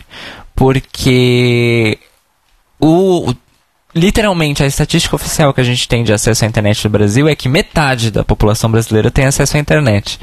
Mas, se o Bolsonaro, ele, ele, ele, né? Não estamos contando os, os capilares, ou seja, os candidatos a senador, os candidatos a governador, os candidatos a deputados, porque eles também fizeram campanha pro Bolsonaro. Como que metade da população brasileira tem acesso à internet e 46% do eleitorado dos votos válidos foi pro candidato que não é, que só se propagou, entre muitas aspas, pela internet. Porque tem aquela coisa do tipo, ai, patrão, em quem que eu voto? Ai, vota no Bolsonaro. Então, É. Ou é... então, se você não votar, se você não votar no Bolsonaro, eu vou ter que fechar a loja, você vai ser mandado embora, enfim. Sim. Porque Não, assim, ainda que. Desculpa. Ainda que não seja a pessoa que está votando em si que vai procurar essas informações no WhatsApp ou nesses meios, de, de alguma forma, quem a informa foi procurar lá. Uhum. Então é uma rede mesmo. É uma rede, no fim das contas, sabe? É. Então, assim, o, o, o Sérgio até citou aqui um- uma coisa no, no chat, que ele leu sobre a questão da neutralidade, de- na, na falta de neutralidade na rede, né? Nos pacotes de internet e tal. E o paywall dos jornais tem sido apontados, talvez, como um dos pontos de fazer as pessoas se informarem mais pro WhatsApp. Ah, eu tento ler uma notícia na Folha, mas aí aparece um pop-up gigantesco que eu não posso ler. É, eu aju eu a Olha, Júlia isso ia- é, isso é bem interessante, É, hein? então, isso se soma com uma pequena conversa que eu tive com a, com a Júlia lá do, do Pode Explica América e com a Ana Mizanzuki, que é Julia Matos. a Júlia Matos, um beijo pra Júlia, é, que é a questão, isso do, do paywall vem ao encontro do lance dos planos de internet móvel, porque tem isso também, gente. 50% da população tem acesso à internet, mas 80% desses 50% só tem acesso à Zap internet Zap fez. não, não, não, não é nem isso, é o dispositivo. 80% da população do país que tem acesso à internet só, eu vou repetir, só tem acesso à internet via celular. Não tem computador Não, mas não é casa. só isso que eu tô falando. Eu tô falando, tem os pacotes que limitam. É Então, que essa, você- essa- então, essa é a conversa. Até que ponto é, o capitalismo. Aí eu vou falar disso mesmo. O capitalismo atrapalha o nosso sistema eleitoral. Não tô falando nem do processo democrático, eu tô falando sistemático mesmo. Porque as pessoas não têm acesso à internet, o acesso à internet que ela tem depende do dinheiro que ela tem, o dinheiro que ela tem só dá pra ela acessar o WhatsApp no celular, não ela não pode ler notícias no, no jornal na internet porque é só pra assinante. É, o Marco Civil da Internet, quando ele foi aprovado, ele aprovou a neutralidade de rede. Então, por exemplo, as, as operadoras né, de internet, os servidores, elas não poderiam cobrar é, por um acesso à transmissão de dados como vídeo, ou seja lá o que for. E o Brasil foi pioneiro na aprovação do Marco Civil da, Internet, da neutralidade de rede no marco. né? E aí o que, que aconteceu? Elas encontraram formas de burlar a neutralidade de rede. Aí, na verdade, são as próprias redes, como o Facebook, como o Netflix, como não sei o que, que não Netflix, né, mas o, Facebook e, o WhatsApp que pagam para as operadoras de celular para que o sinal seja é, aberto, a transmissão de conteúdo ali não seja cobrada do consumidor. Para o consumidor, ele acha, uhul, maravilha. Só que o quanto que isso conduz forçosamente boa parte da população brasileira a acessar somente esses meios de, de, de comunicação, né? Mas é basicamente quando você tá no. Façam esse exercício. Quando você no ônibus, por exemplo, olha pra tela do, do celular das pessoas. Eu sempre faço isso porque eu sou muito fuxiqueiro. então eu sempre fico de olho no- na tela do celular das pessoas. Ai, eu Basicamente. sou dessas também. Ai, não é incrível, Aline? Ficar lendo a conversa dos outros, então eu amo. Eu acho incrível. Não chego nesse nível, mas eu tô sempre sapeando o que as pessoas estão fazendo. Ah, eu adoro. Você olha pra todo mundo no ônibus. Invariavelmente, ou as pessoas estão no Facebook, ou elas estão conversando com alguém no WhatsApp. É, quando muito no Instagram, mas eu já, já notei... É da mesma, do mesmo conglomerado. Mas é aí que tá. O Instagram já é um pouco mais difícil você usar no 4G ou no 3G. Sim. Porque não carrega direito, Exato. demora. E aí você Mas, fecha mas, é, e vai pro mas é Facebook. porque é, é porque eu disse porque assim o Instagram é uma rede social muito popular entre as eh, na nossa faixa etária especificamente dos 18 aos 30, 35 anos. Só que eu raramente vejo as pessoas acessando o Instagram no ônibus. É realmente como você disse, é WhatsApp e Facebook. E aí a gente tem novamente aquela pesquisa que saiu no começo do ano do, da relação dos brasileiros com a internet, em que a maioria da população, é mais de 70%, acredita que o Facebook é a internet. A compreensão das pessoas é que o Facebook é a internet, não que o Facebook faz, não que o Facebook é um grão de areia numa rede mundial de mais de 5 trilhões de páginas. Não, ele é a internet. Essas pessoas não estão necessariamente erradas, né? Não, pensa. Gente, quantos sites vocês usam? Vamos lá. O que, que vocês consultam quando vocês pegam o celular, pouquíssimo. mesmo o computador? É, são cinco empresas. Cinco uso grandes empresas e seus algoritmos. e a gente fica lá discutindo, como eu, eu acho que eu já falei. Eu tô sem sido tão repetitiva. Mas assim, como eu falei uma vez, que é. Você fica discutindo no parquinho do condomínio achando que você tá discutindo em praça pública. Pois é. Exato. Só, Você jura que você tá na Ágora, mas você tá no quintal da sua casa. só pra gente ir levando esse assunto um pouco adiante, ainda falando da galera de São Paulo, porque assim, eu queria aqui puxar um, um outro ponto polêmico, que é A eleição para deputado federal em São Paulo foi um grande carnaval de, de celebridades e subcelebridades dos últimos anos de internet. E eu queria falar duas coisas sobre isso. A primeira é: vamos aprender a criticar as coisas. Pessoal da esquerda, que foi quem eu vi, porque é quem está na minha bolha, mas serve para todo mundo, que é o seguinte. É, durante anos e anos, o único deputado federal que a gente teve que fez alguma coisa de útil pela nossa comunidade LGBT foi uma pessoa que era professor, sim, mas saiu de um programa de TV que era o BBB. Então, não significa exatamente porque são pessoas midiáticas que elas são apenas isso e que vão fazer merda por conta disso. Porque eu tô vendo muita gente, tipo, diminuindo o fato de Cajuru, Frota e, e Companhia Limitada serem eleitos por serem o Cajuru, Frota, pessoas públicas. E é, pessoas midiáticas. E assim, eu entendo os problemas do Cajuru e eu entendo os problemas do Frota. Mas eles têm defeitos o suficiente pra gente criticar eles sem precisar necessariamente comentar sobre essa parte. Pelo menos é a minha visão, porque eu acho que a gente diminui um pouco a, a, a força que a, que a gente pode roubar na mídia, sabe, às vezes. Porque a gente é meio refém da mídia, mas a gente também pode usá-la de forma útil.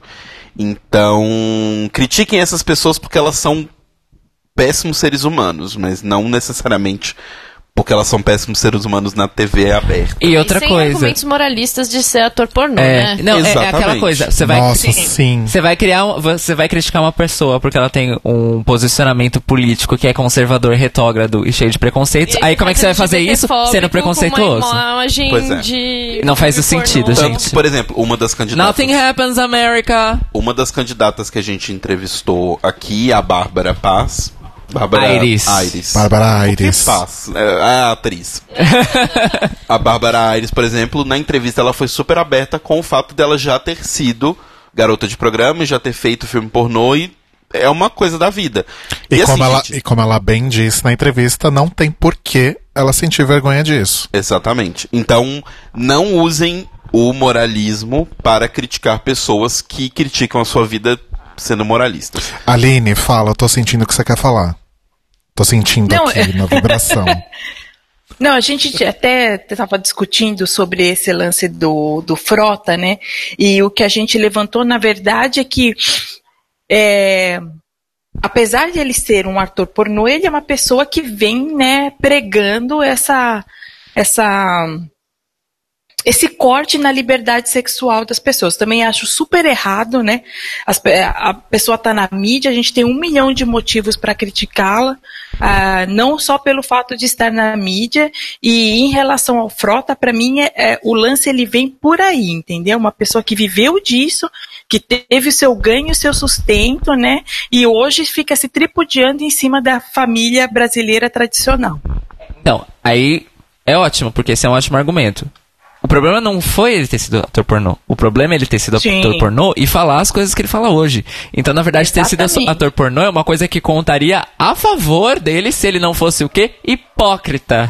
Exato, exato. Essa é a questão. Eu acho que é assim que a gente deve vincular nas nossas mídias, né? Essa é a grande crítica ao Frota. E assim, gente, chegou ao ponto Não das só pessoas... essa, óbvio, é, né? claro. Chegou ao um ponto das pessoas tentarem usar o fato do Tiririca ser palhaço pra Ai, desmerecer o Tiririca. Gente, o palhaço é uma forma de arte milenar. Tá? Muito mais respeito. E, gente, do top 5 aqui de São Paulo, assim, o Tiririca é o menor dos seus problemas. Com certeza. Menor. Porque como ele mesmo, como ele mesmo diz, disse. pior não fica, né? Mas ficou. Mas ficou, nosso né? Desde Ficou, então ficou tanto. ficou rude, ele não pode mais usar esse jargão. Pois é. Não pode mais. Senão ele vai ser é, responsabilizado por propaganda enganosa, né? Sim. Exatamente. Então, pra galera que tá aí falando, ah, não, porque o, a próxima temporada da Fazenda vai ser na Câmara dos Deputados. Entendo o apelo, mas assim, é, acontece. se fosse, pelo menos a gente saberia tudo que eles fazem, porque a gente não sabe. Pois é. Pois A é. gente vai falar da, dos partidos pequenos? Podemos, Podemos, falar pode puxar agora. menores. Porque eu vi uma notícia hoje de que 15 partidos, não, 13 partidos não alcançaram a cláusula de barreira, que na verdade era uma cláusula de desempenho, né? Sim. É, Que foi fruto da reforma política que aconteceu na, na- no ano passado. Então, assim, os partidos agora eles têm que bater uma meta de desempenho que só vai aumentando a cada eleição, né? E 13 partidos não conseguiram. A rede não conseguiu. Aham. Isso porque a rede, né? a rede elegeu bastante senadores e não conseguiu. O bizarro Porque é a isso, a questão tá é que a cláusula de barreira é com relação ao desempenho na Câmara dos Deputados. Hum. E aí, o que acontece é que esses partidos nas próximas eleições não vão ganhar tempo de TV e rádio, nem recurso do fundo partidário. Então a gente está falando da rede, do PCdoB, do PHS, PTC, PMN, PRP, PSTU, PCB, PRTB, DC, PCO, PPL e PMB. Bom, o PMB que não devia nem ter nascido, mas ok. É, eu tô um pouco chocada no seguinte sentido. Me explica uma coisa. É, e os coligados? Não, porque o desempenho é justamente do partido individualmente e não mas das coligações. Na próximo pleito. E os coligados? Como fica? É. A gente me, me, Não, me- então, me, o me tempo, pergunta isso outro dia coligação. que eu. Não, normalmente, na regra, a coligação tem o tempo somado. É que acabou a coligação, coliga- vai acabar. É. Foi o último É, vai domingo. acabar. É, proporcional de coligação acabou, mas eu não sei exatamente como é que vão ser as próximas eleições. Bom, Me pergunta depois. Não, é. Considerando Vamos que fazer a Glória Pires, eleições não posso opinar. Nunca é a mesma Glória regra Pires duas salvadora. eleições. É. Mas, considerando que é a mesma, é como se, para efeitos práticos, esses partidos que a Ebra falou tivessem zero tempo. Na soma. E Certo. zero dinheiros. E zero, Zero dinheiro. dinheiro. Zero dinheiro. Agora, eu tô um pouco chocado da rede não ter passado. Porque, apesar da Marina, apesar do, do, do, do desempenho da Marina. E assim, gente, teve uma dose de tristeza pra mim, apesar de toda a história da Marina. Todo o bafafado, história de Marina, IPT, Marina e nós. Né? Foi muito triste ver uma mulher com uma história dela ter a votação que ela teve esse ano. É, eu acho assim que foram tantos erros cometidos em relação à Marina e à rede, né?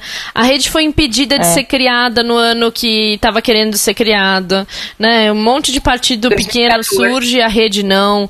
É, a Marina, ela, ela ia disputar o segundo turno com a Dilma e o PT trucidou a Escolheu campanha da Marina para escolher ir com a Aécio, ou seja, você levantou a bola do Aécio, ao invés da gente disputar duas visões de esquerda numa, num Sim. segundo turno presidencial, você vai lá e trucida o seu oponente que veio da sua cria, né? Marina veio do pedaço.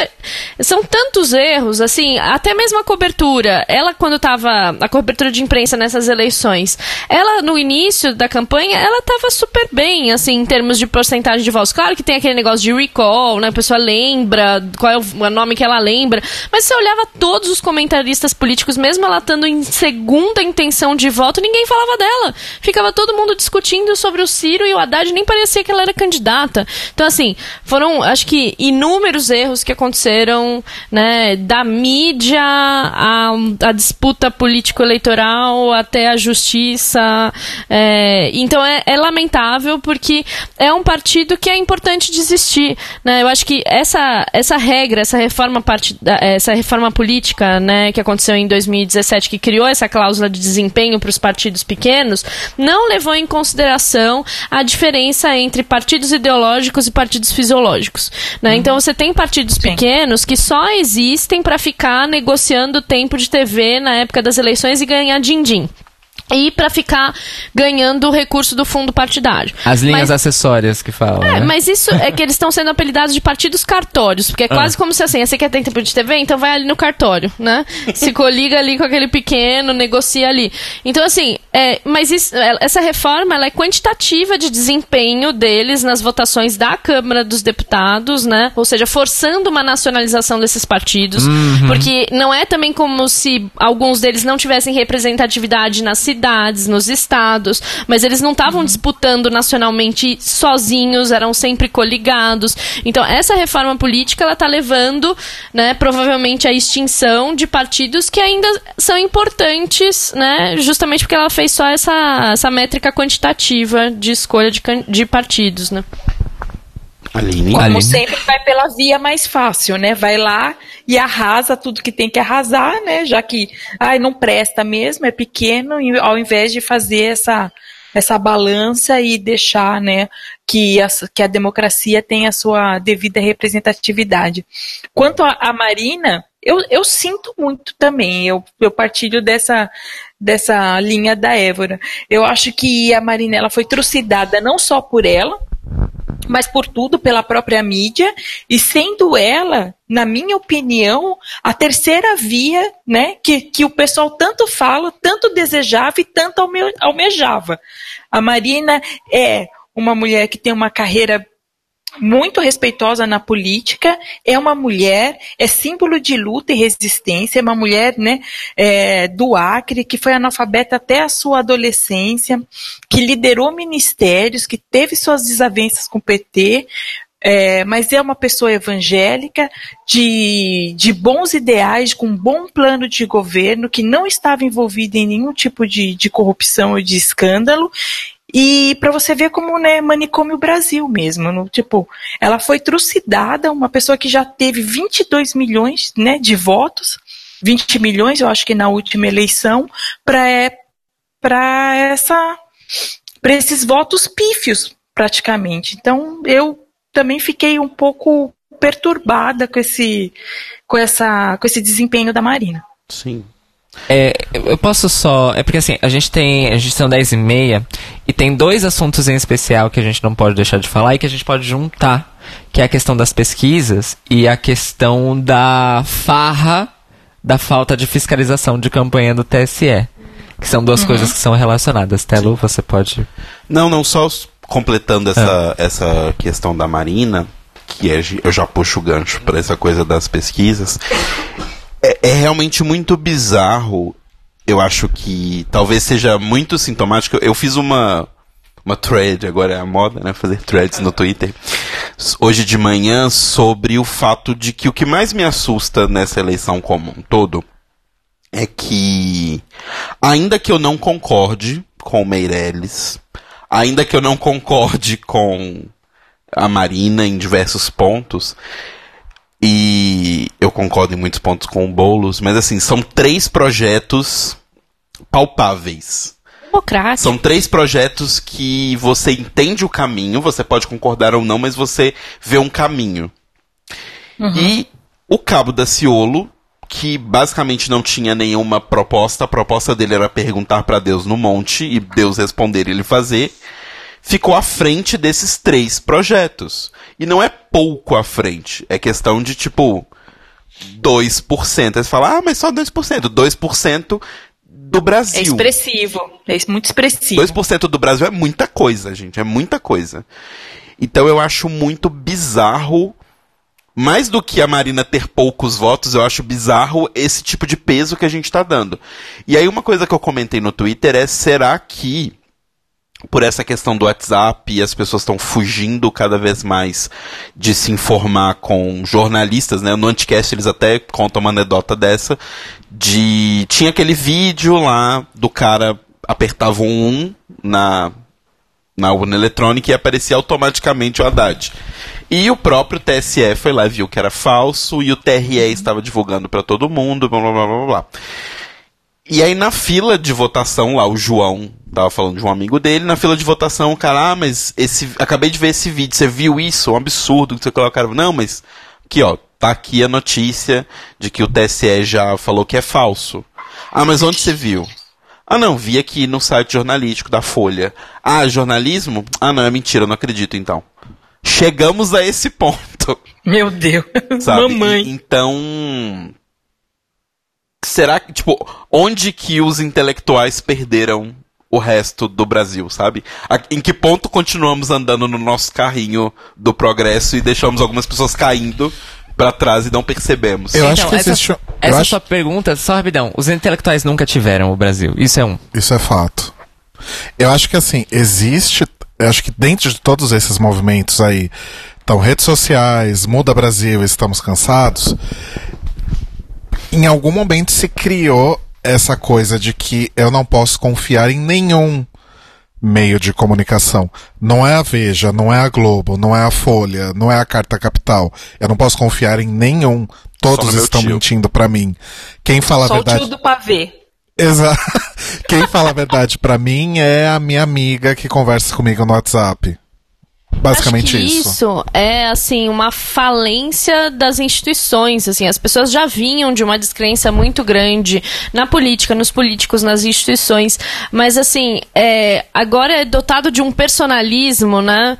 É, Sim. ultra, né? Eu, tô- eu tenho ouvido os, os, os vídeos da, da Sabrina com a Débora Baldin, elas estão falando da ultra política e não sei o que, tô aprendendo aí sobre isso. Mas assim, é, eu concordo com essa análise, assim, as pessoas já não estão confiando mais em instituição nenhuma e elas querem que as relações delas não sejam permeadas por nenhum representante. Exato. Né? E é uma conexão direta com personalidades, assim, né? Com pessoas de confiança. Então, assim, que elas assumem como sendo de, de confiança. Então, assim, é um discurso anti-tudo, né? É anti-política, anti-instituição, anti-jornalismo, anti-intelectuais. O Dória querendo propor acabar com a FAPESP. Gente, assim, é uma... É um... É um eu não sei mais o que, que a gente faz. O que, o que é uma relação paradoxal, porque se as pessoas elas é, elas estão sendo educadas, porque isso é um processo de educação, a serem antipolítica, anti-inteligência, anti-educação no sentido formativo da palavra, ao mesmo tempo que elas podem e querem escolher uma pessoa para representá-las sob esses ideais. Isso é um paradoxo. Sim. E aí Acho o que, Aline Brasil falar. manicômio. Manicômio Brasil. Brasil? Manicômio É. Brasil. Então, hoje eu tava pensando assim, com os meus botões, né, nas minhas reflexões de, de desespero, que eu acho que a gente falhou demais quando a gente abriu mão de lutar por uma educação de melhor qualidade, quando o Brasil não teve uma comissão da verdade na sua ditadura, quando a nossa própria ditadura não nos foi devidamente ensinada, quando a gente deixou de estudar as ditaduras de Chile, Argentina e Peru, quando a gente deixou de ler as veias abertas do- da América Latina do Eduardo Galeano e difundir essas- esses ideais, é, quando a gente deixou de debater a nossa importância como sujeito político dentro da nossa sociedade e a nossa conscientização dentro da, de classe, né, dentro da luta de classe, de trabalhadores que somos. E eu acho que quando a gente deixou de fazer tudo isso, hoje a gente chega nisso, nesse canal direto, né, nessa falta de, de reflexão, de crítica. As pessoas não conseguem ler duas notícias e ter uma análise crítica daquilo, falta interpretação de texto. Então, o, qual é a via mais, mais rápida? É, é exatamente essa: é o tiozão do pavê falar que é verdade, ao invés de você ler uns- umas três colunas de jornal e você mesmo tirar suas próprias conclusões. Então, a gente deixou passar tudo isso e agora a gente colhe esse, esses, esse, não é fruto, né? Agora a gente colhe esses frutos podres que a gente vai ter que trabalhar muito para poder reduzir todos esses impactos negativos. Sim. Sou obrigada, Aline. Nossa, concordo com tudo o que você falou. E eu Arrasou. acho que tem uma coisa assim que é, teve uma geração perdida, teve um gap muito grande entre a geração da ditadura e a geração que a gente tá, sabe? Nada foi transferido, né? Nem de resistência. Se acontecer uma ditadura agora, a gente não sabe nem o que tem pra fazer. Nossa, eu me escondo né? aqui embaixo. É, o, o que a gente tem é o manual daquele urba- urbano do Marighella. Inclusive, achar o PDF desse livro é fácil na internet. Fica essa dica. Mas, assim, Ai, já vou baixar mas amanhã. Até essa questão da nossa, da nossa história, né? Eu super concordo com o que você falou, Aline, a gente não fez esse processo de o que aconteceu com o Brasil, da onde a gente vem, por que, que a gente está aqui, né? Que outros países todos que passaram por períodos de ditadura, que passaram pelo nazismo, fizeram. Você vai para Berlim, você tromba a cada três passos com um totem te dizendo o que, que aconteceu ali, um museu do Holocausto, um museu de não sei o quê. Assim, a- tem uma, uma vivência dessa história. As pessoas tiveram que discutir isso em casa, entendeu? Elas tiveram que falar umas com as outras. E aí, pai, avô, o que que você fez, né? A, a Argentina teve um processo de transição democrática muito, muito mais é, forte do que a gente. A gente teve essa bendita transição lenta, gradual e segura que nunca tá acabou. até agora. né? Que nunca acabou e agora tá regredindo. Então, assim, é, é, a gente tem uma dívida histórica muito grande, né? E, e virou um tabu, virou um tema tabu, virou uma coisa, ah, mas isso já foi, já, né? Só que não foi, porque, por exemplo, uma das primeiras coisas que foi feita quando o Temer finalmente foi, quando a Dilma finalmente foi considerado, foi julgada, né? É, pra, pra não continuar, não voltar, né? Realmente ocorreu o impeachment até o final.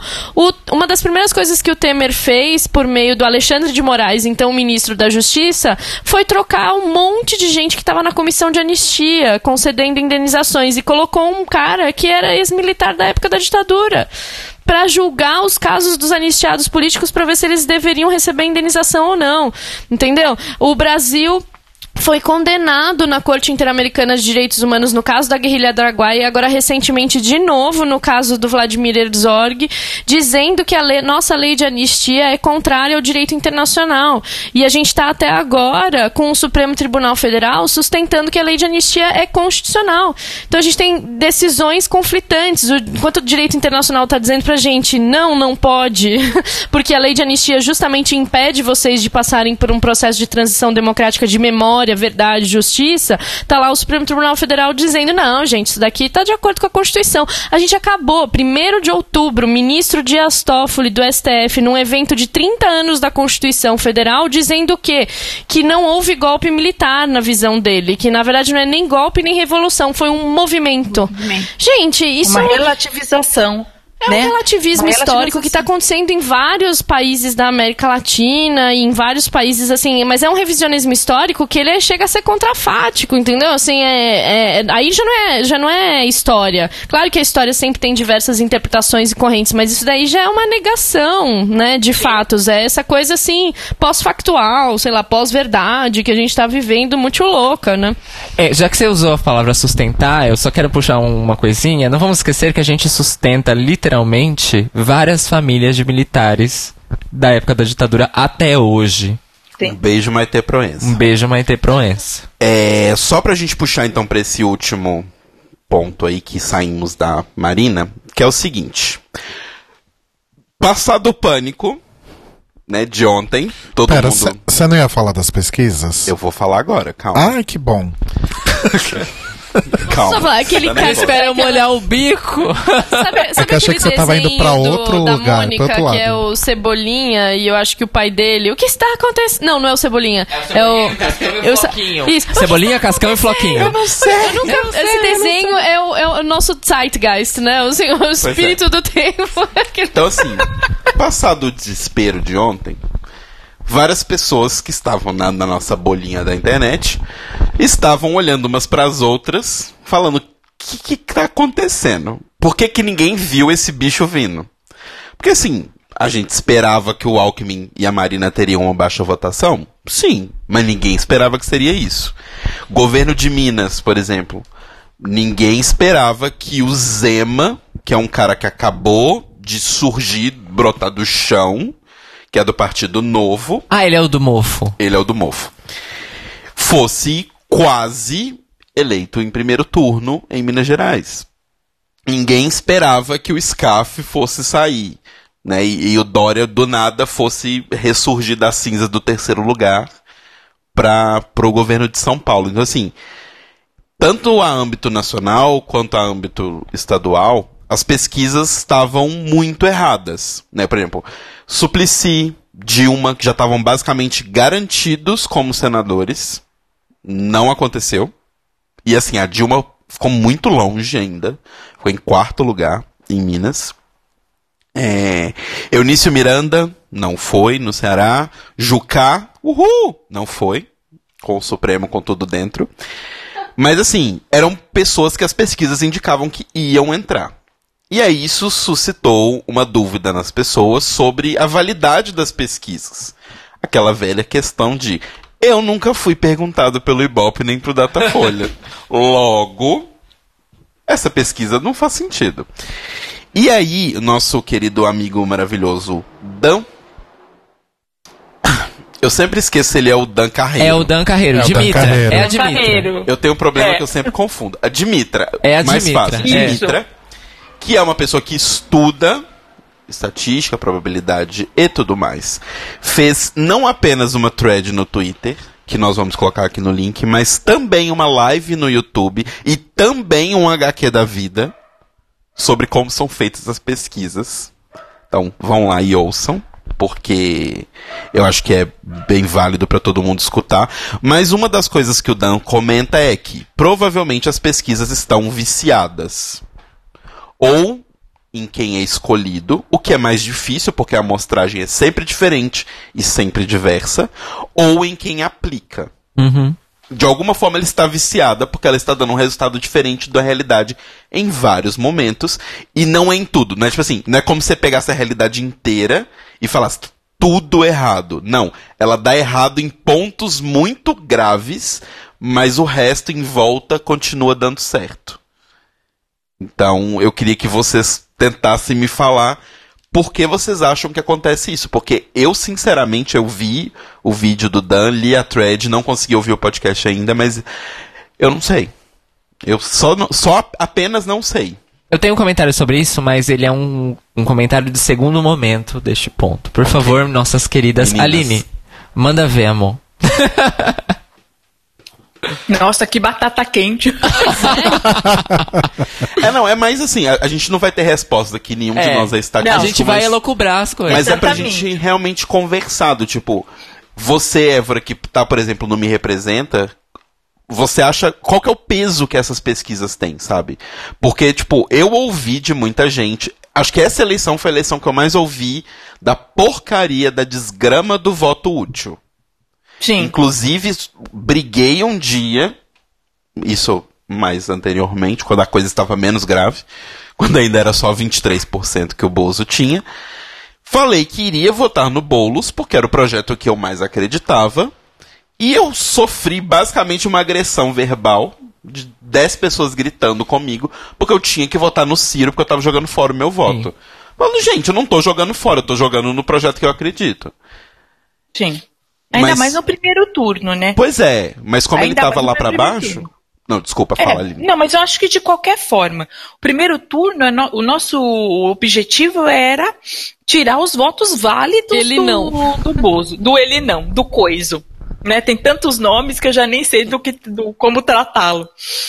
Então, eu- então era isso, a gente tinha que tirar votos válidos e votar naquilo que a gente acredita, né? Até mesmo porque é o que eu sempre falo, se a gente não dá esse voto de consciência e de projeto que a gente acredita, como a gente vai construir novos candidatos?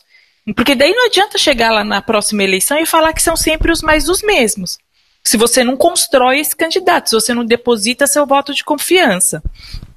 E o segundo ponto, eu acho que, é, como o Danilo explicou lindamente, né? Ele estuda muito isso, né? É a nossa doutora drag.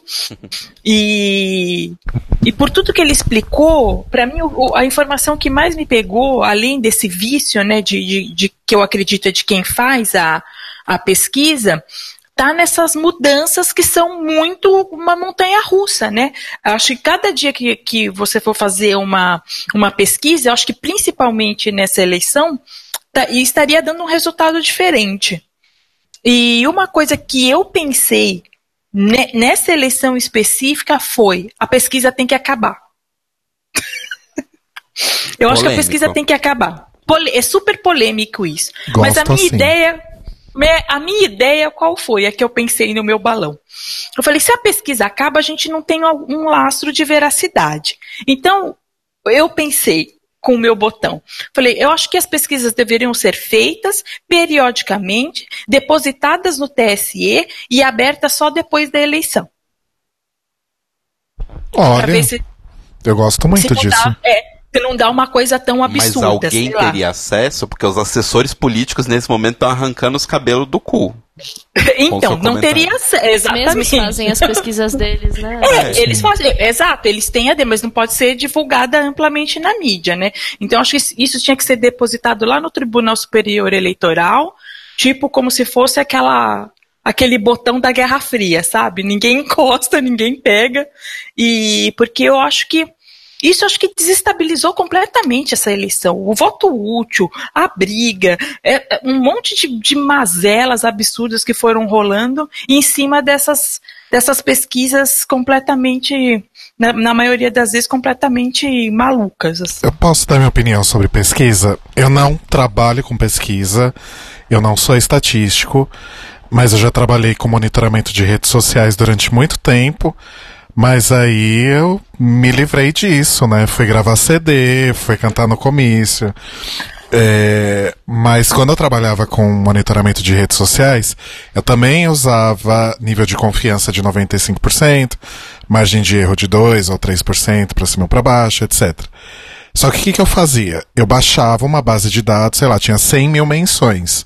Eu, obviamente, não ia classificar 100 mil menções porque eu tenho mais o que fazer da minha vida. Então eu baixava aquela base, aplicava os critérios estatísticos e analisava, sei lá, 500 menções. Amostragem. Que é a, é a amostra que eu obtive a partir desses, desses critérios estatísticos. Só que aquilo era uma base de menções que estava ali e que estava morta. As pessoas já falaram aquilo, eu baixei e analisei. Provavelmente, se eu precisasse fazer uma análise comparativa na semana seguinte, eu ia baixar outras 100 mil e provavelmente o resultado ia ser diferente. Mas ainda assim, eu estava trabalhando com dados mortos, digamos assim. Né? Nesse caso, a gente está trabalhando com uma coisa. Quando a gente fala, por exemplo, de uma pesquisa eleitoral, a gente fala de uma coisa mais viva, digamos assim, cujos resultados, inclusive, vão podem mudar a partir do momento que você divulga os próprios resultados.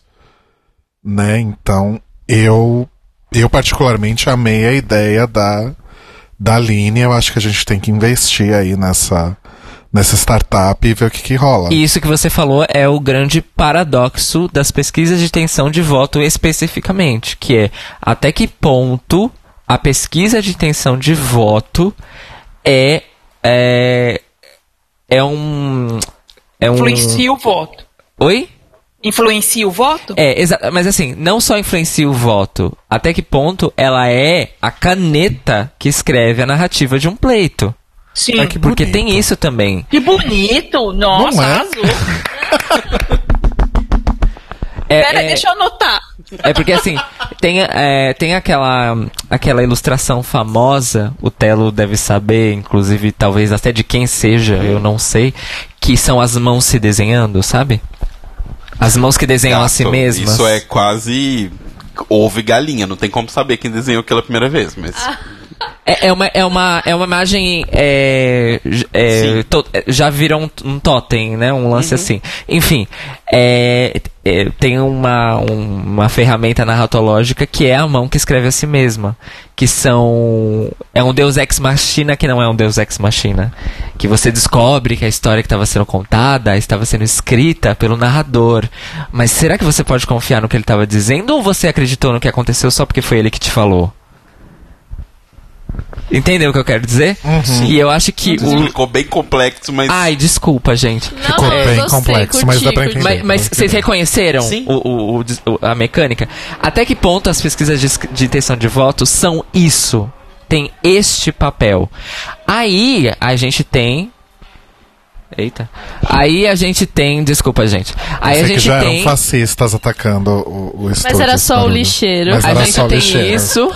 A gente tem isso. Mas aí a gente tem, por exemplo, os resultados das eleições que desmen desmentiram, entre aspas, todas as pesquisas de intenção de voto até então.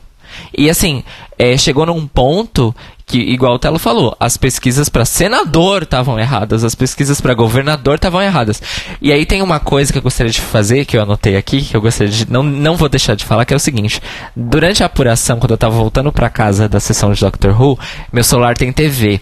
E aí, como eu tava sem antena, só os canais com sinal mais forte estavam pegando. Eu só tava conseguindo pegar a Globo enquanto eu tava por aqui. Eu só consegui pegar a TV Brasil em casa. E aí eu assisti um pouco da cobertura da Globo, porque eu queria acompanhar uh, os números. E aí tava William Bonner e a outra jornalista que eu não sei quem é, falando o seguinte: não, mas porque é a gente o que a gente viu na boca de urna e no- na, na apuração é uma mudança brusca de comportamento do eleitor. Oi. Desculpa. Desde quando uma pesquisa estatística feita por amostragem se sobrepõe à realidade que representa uma apuração de votos para dizer que quem mudou de comportamento foi o eleitor e não que a pesquisa desviou da realidade? Gente, eu. O que é isso? O que é isso? Desculpa, amor. Eu, tô, eu fiquei muito indignada. Eu levei um susto agora. Eu O que fiquei- é isso? eu fiquei O que está acontecendo? Eu fiquei, indig... eu fiquei Que indignada. tiro foi esse? Eu fiquei indignada porque me pareceu muito um discurso pra, pra falar pras pessoas que elas é que não corresponderam às pesquisas e não o contrário. Na verdade, eu, eu, eu vejo isso muito mais como um discurso do tipo, gente, por favor, não desacreditem de pesquisas, o que é um, um serviço útil, porque as pessoas não devem Ok. desacreditar de pesquisas. Porque eu acho que tá- tá- nesse momento, a gente falou mais cedo, as pessoas estão tão desacreditadas do jornalismo que uma pesquisa dessa dá errado é tipo, ai, tá vendo? Pesquisa.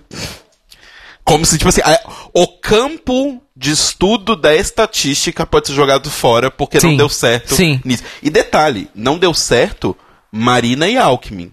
O resto, todo mundo bateu no que tinha que bater. Ah, não. tô- isso você tá falando para presidente. É que o resto Não, foi sim, uma mas eu tô falando assim, existem surpresas Sim. aqui e ali, mas num geral, só que a gente tem essa mania de jogar água fora junto com o bebê, né? É que eu acho que, enfim, voltando a um tema que a gente falou antes, a gente está desconsiderando o efeito corrente de WhatsApp, Ah, sim. né? Considerar bolso bolso límpio, bolso não sei o que, bolso não sei o que lá, que foram essas duplinhas que foram feitas, né, para executivo, para legislativo. Eu realmente acho que a figura dele puxou muita gente. Sim, né? o candidato do Bolsonaro, né? Isso, é o candidato do Bolsonaro pro governo estadual esse daqui. Toma, gente, vota aí. E aí, né, corrente do WhatsApp. vrrr, e foi.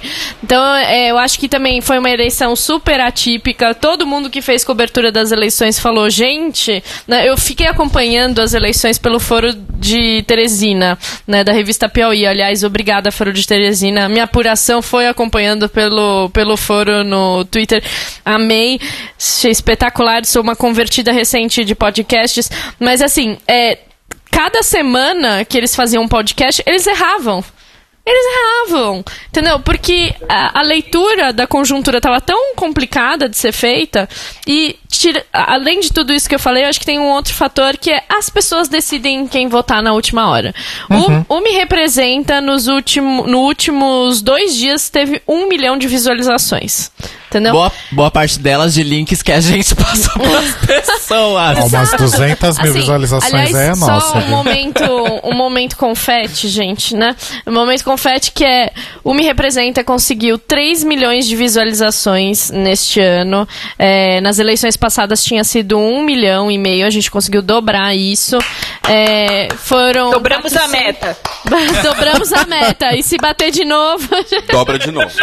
É, a gente conseguiu também 400 mil eleitores usando a plataforma. Nas eleições passadas tinham sido 150 mil. Né? Então, esses 400 mil eleitores consultaram várias vezes a plataforma a ponto de bater 3 milhões de visualizações, entendeu? É, o tempo de permanência no site era super alto, as pessoas realmente estavam consultando várias pessoas. É, a gente, 70% desses eleitores eram mulheres, né? A gente deixou um questionário aberto ali para quem quisesse colaborar respondendo. Então, assim, mas a gente viu que o, a corrida realmente era nas vésperas da, da eleição para saber em quem votar.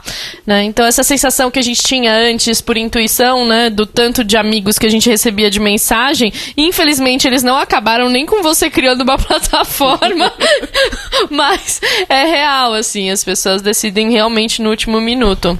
Sim. Gente, a gente tem cinco minutinhos para acabar. Eu queria só fazer um, um, fechamento aqui. A gente vai entrar num momento bem filosófico agora, tá? É, é, é pra eu pôr a trilha de final já ou ainda não? Não, ainda não, porque tá. senão vai atrapalhar aqueles. okay, é justo. É que eu desacostumei a ouvir podcast com música no fundo, gente, não dá mais. É o seguinte, eu queria contar para vocês uma história antes de tudo, que é hoje eu estava rodando o Instagram e eu vi um post que as nossas queridas do PQPcast publicaram. Beijos pra Tata e pra Natália. Que foi o lance, né, do John Oliver, que ele falou, né, no, no programa dele. É, Don't let this man finger bang your democracy. Né, não deixa esse, esse cara como que a gente traduziria? Dedar o cu da sua democracia. Ok, obrigado, Cairo. Você é tão explícito. Enfim, e, e as meninas do PQP publicaram isso no, no Instagram delas. E eu fui ler os comentários, né? Porque eu acho que a gente às vezes precisa fazer isso. E aí eu vou ler um, um, um comentário aqui que eu acho que é uma ótima síntese de onde a, a gente chegou né, nesses últimos anos e o momento em que a gente está agora. E eu queria que vocês me dissessem qual que é o nosso papel para reverter, entre aspas, esse tipo de não necessariamente pensamento, mas situação mesmo. É tipo, a que nível chegamos? O comentário é, ele resume vários clichês do que a gente tem ouvido aí nos últimos anos. O comentário é: votem no PT, e transformem nosso país em uma Venezuela. Então se arrependam, sendo tarde demais, depois de terem esgotado os nossos recursos. O negócio é o seguinte: votem ficha limpa. Se não der certo, sabemos que o povo tira quem quiser. É um aglomerado tão grande de clichês. É um poporri, né? Eu, eu, eu chamaria Senhor. isso de colcha de retalhos, basicamente. É, não, é que... Tem certeza não foi aquele site gerador de Lero Lero? Hum, talvez, mas não sei. o fato é, é, é aqui que a gente tá agora, dia 8 de outubro de 2018. E Sim. aí, o que, que a gente faz? Aline. Joga a batata na sua mão de novo. Gente, esse sistema randômico da utilização da palavra Venezuela, eu não aguento mais. Então, olha, são três ovos, farinha, Venezuela. Cara, velho, parem! Apenas parem! Ai, gente. Senhor, parem com essa fixação pela Venezuela. Nunca se preocuparam tanto com política externa, né? E as pessoas nem sabem o que está acontecendo lá de verdade. a gente não ninguém sabe. sabe. Exatamente. Porque é a gente que eu não falo. se importa com a América Latina, no Brasil como um todo. Exato. É. Por isso que eu falei, falhamos miseravelmente ao não ler as veias abertas da América Latina, falhamos miseravelmente ao não nos perguntarmos por que os Estados Unidos têm essa fixação com a Venezuela e não tem essa fixação com a ditadura da Nicarágua. Não, e isso eu sei te dizer né? por quê. Porque a ditadura então, da Nicarágua é de direita. Não, porque a Venezuela, se você cavar com vontade no chão, vai explodir petróleo na sua cara. Exatamente. Só Exatamente por isso. por isso, é só por isso. Entendeu? Então, as pessoas, cara, padecem de informação. O problema é que a gente está numa posição que você não adianta dar informação para essas pessoas. Né? A gente, é, eu não estou aqui para defender o PT porque eu tenho um milhão de críticas ao PT. Só que agora a gente está entre uns, uma pessoa que não é porra nenhuma, né? Que é um cara que está há 28 anos mamando na máquina pública. Esse lance de ficha limpa é uma balela, porque não adianta você esfregar o que você quer na cara dessa gente que elas não é fake news, né? E do outro lado você tem um governo que teve representatividade por 14 anos, jogou esse país a patamares extraordinários de desenvolvimento, de educação, de PIB. É, tenho milhares de críticas às conciliações do Lula e etc, blá blá blá. Mas a gente não pode negar Cara, se você tem um exemplo de 14 anos de que esse país não se transformou numa ditadura, não se transformou em guerra civil, gente, o que mais precisa para esfregar na cara dessa gente? Pois é. É a transformação em ditadura mais lenta que já aconteceu de todos Exatamente. os tempos, né? É, vai acabar quanto? Daqui é, mais oito anos, sei lá? Cara, não. Sinceramente, eu, eu já estou arrancando os cabelos, porque o diálogo está difícil. Está muito difícil. As pessoas entraram no estágio de negação tão grande e, e assim, eu acho que essa influência da igreja neopentecostal e, e, e as católicas também foi um fator predominante, acho que assim, foi a martelada no nosso dedinho do pé, né? Esse apoio incondicional e essa pregação uh, antipetista e esse apoio incondicional do Bolsonaro. E, assim, já é difícil falar com neopentecostais. Falar com esses termos é mais difícil ainda. Então a gente tem que começar a apelar para, né, para Jesus. Olha, Jesus não era assim. Olha, o povo de Deus era perseguido. O que você está fazendo é completamente ao contrário. Você está indo contra os seus valores cristãos é assim, é, eu acho que são essas coisas que a gente vai ter que começar a fazer para tentar ter um sopro de esperança, porque tá difícil. Sim. Nossa Évora. pequena Évora. Évora. gente, eu não sei, eu, eu Sabe que eu acho que eu, eu só consigo pensar e trabalhar dentro das regras do jogo democrático, né? Então, é. quando começa a, a, não ter possibilidade de argumento, as instituições não funcionarem né, do jeito que se espera para fazer o controle de discurso de ódio a, a, a quase golpes institucionais, né? Enfim, é, eu acho que aí, aí eu já não sei mais funcionar. Bloqueia, né? Eu acho que tem, tem várias questões. Assim, por exemplo, eu já, já escutei um, um cara do MST falando o seguinte: a gente vai ter saudades da Globo. Porque quando a Record virar a principal TV, hoje ela é a segunda, né, maior emissora, mas a gente vai sentir muita falta da Globo, porque a Globo pelo menos era mais laica e democrática, né? E o que foi esse episódio de entrevistar o Bolsonaro no horário do debate da Globo, se não uma queda de braço entre essas duas emissoras. E que foi crime eleitoral. E autorizado. Que foi crime eleitoral, STF. né? Então, isso daí é assim, é uma, uma sucessão de coisas. Por exemplo, uma, ganhou no estado de São Paulo o senador Major Olímpio, que é suspeito de estar talvez envolvido com aquele escândalo de um juiz de juizado pedir para retirar as urnas do país inteiro no dia das eleições. Sim. Né? Então, que o exército que impediu que acontecesse. Que agradecer às Forças Armadas por bloquearem isso, denunciarem para o CNJ e o CNJ suspendeu o cara. Então a gente está num grau de. de não sei. Eu, eu, eu, eu confesso hum, que eu não sei. Assim, tudo que eu fico pensando é como é que a gente disputa isso ainda dentro das regras do jogo, ainda dentro das instituições. Então, eu realmente acho que vai ter que formar uma espécie de uma brigada de advogados pela democracia e ficar entrando com ações para relativizar a imunidade parlamentar dessas pessoas que são verdadeiras afrontas sistemáticas ao regime democrático. Então, assim, eu não, eu não sei. É, mas, assim, eu confesso que eu tenho muita dificuldade. Eu vivo numa bolha. Assim, eu fiquei com medo de votar e eu só recebi é, olhares de, de força de mulheres ao longo do meu caminho até eu ir votar. Sabe, as mulheres que se reconhecem, assim, você uhum. fala.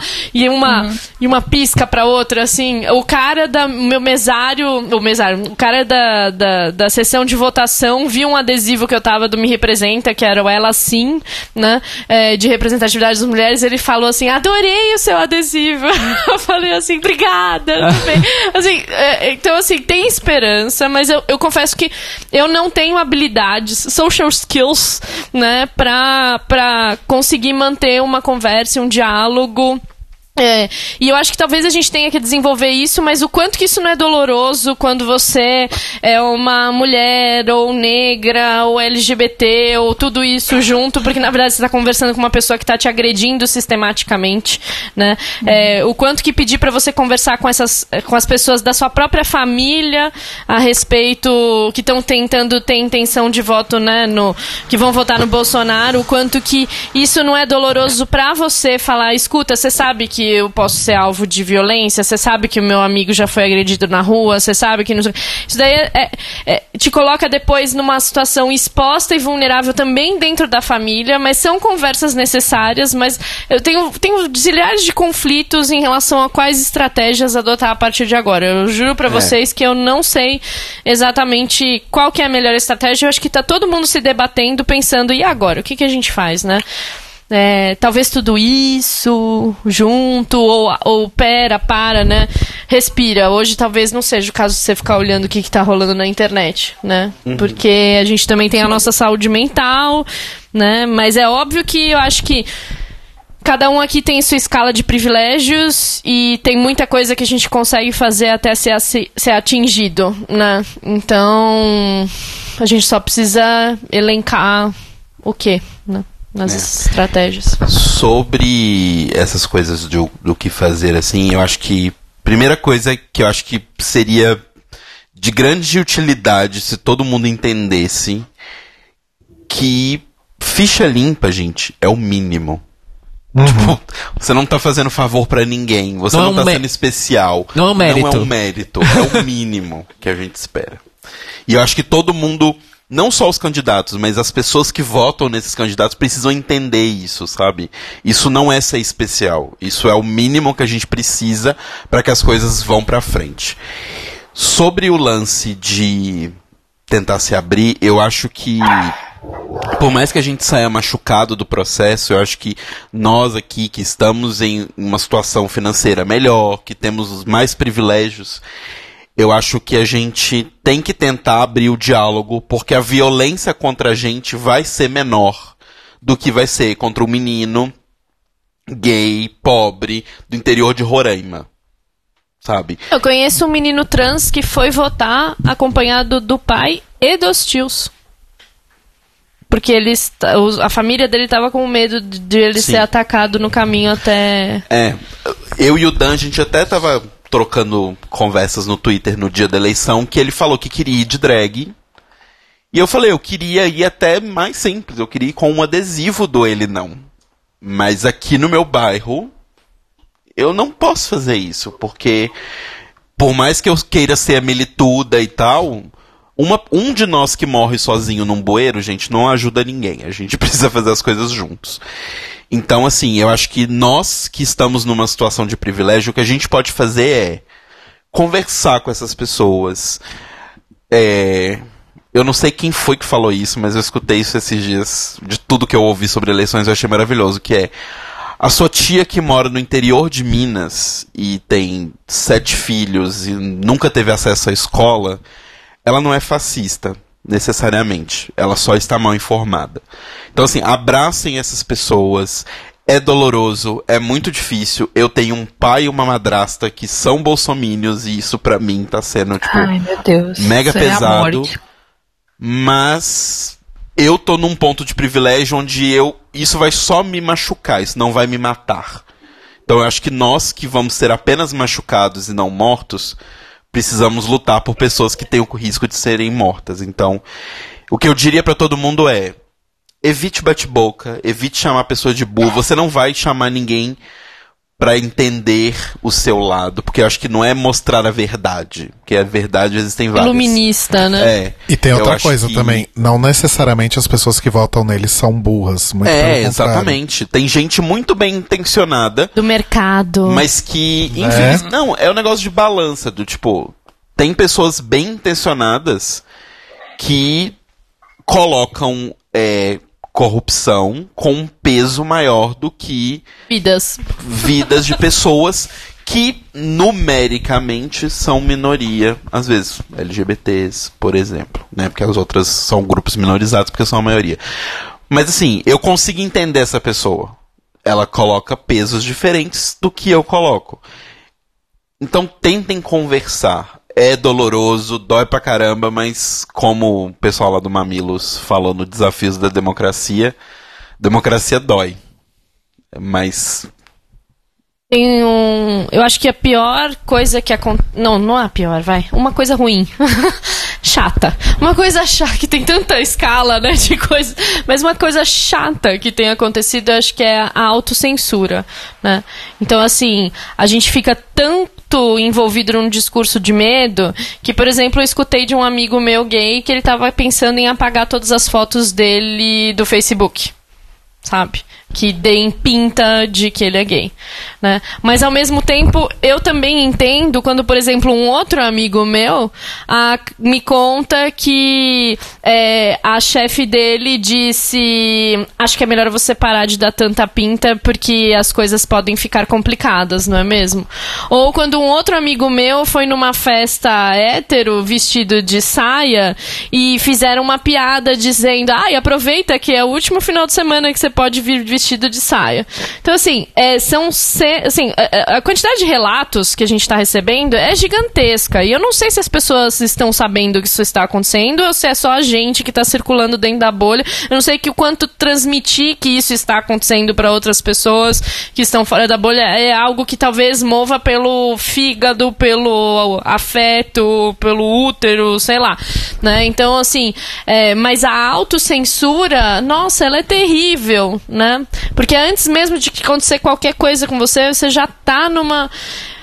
Mas assim, ninguém tem que ficar exposto também. Ou seja, eu não tenho solução pra nada, gente. Só tô aqui façam o que verborrágica. vocês conseguem. Olha, gente. basicamente, eu vou, eu vou falar o meu rapidinho e o Cairo conclui.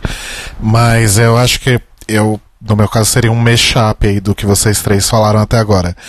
É, eu acho que eu não tenho. ah, eu não tenho paciência, eu não tenho saco e eu não tenho diálogo, porque eu sou uma pessoa muito explosiva e eu não tenho nem retórica pra para conversar com o Bolsominion e tentar mudar a opinião dessas pessoas, porque a opinião delas já está formada e há muito tempo, né?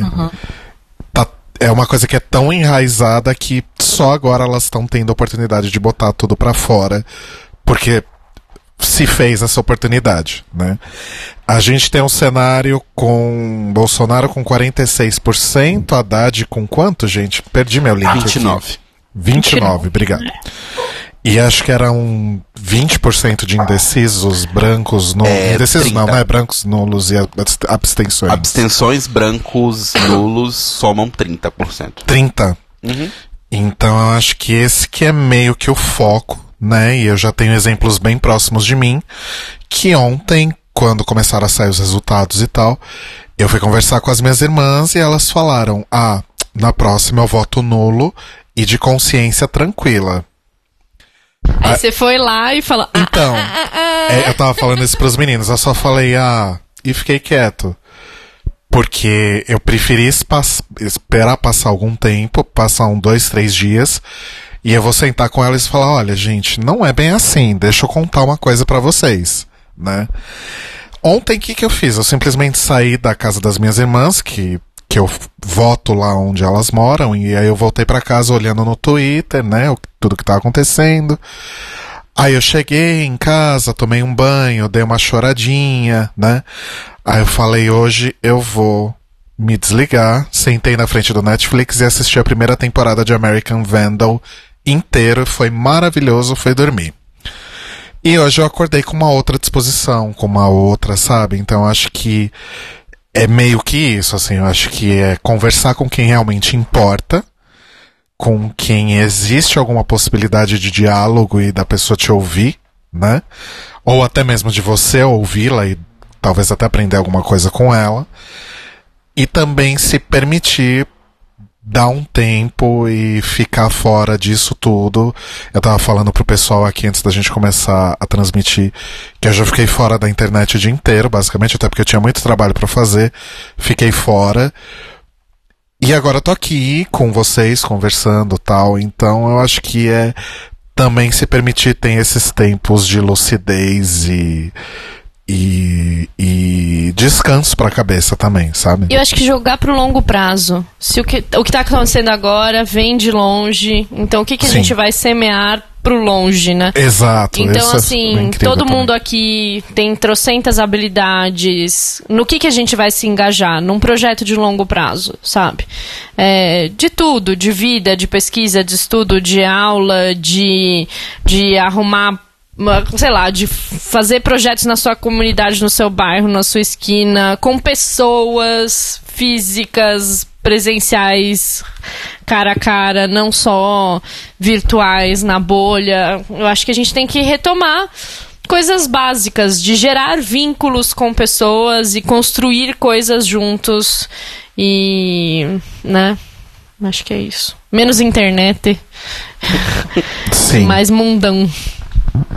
Cairo Braga. Ai, gente, eu não, eu não sei. Eu acho que vocês falam coisas muito. É verdade, é verdade. Eu, eu estive. Eu pensei um pouco nisso hoje de manhã, que a galera tava começando a discutir no Twitter as estratégias, as tais estratégias. E eu não sei o que fazer. Eu não sei o que fazer porque. Eu. Vamos dizer assim. Eu não sou tão explosivo quanto o Rodrigo, mas eu tenho uma dificuldade muito grande em, em compreender como as pessoas não estão vendo as coisas. É, e isso com relação. Assim, obviamente, pessoas que eu não conheço, eu me esforço menos. A questão são as pessoas que eu conheço. As pessoas da minha família e os meus amigos.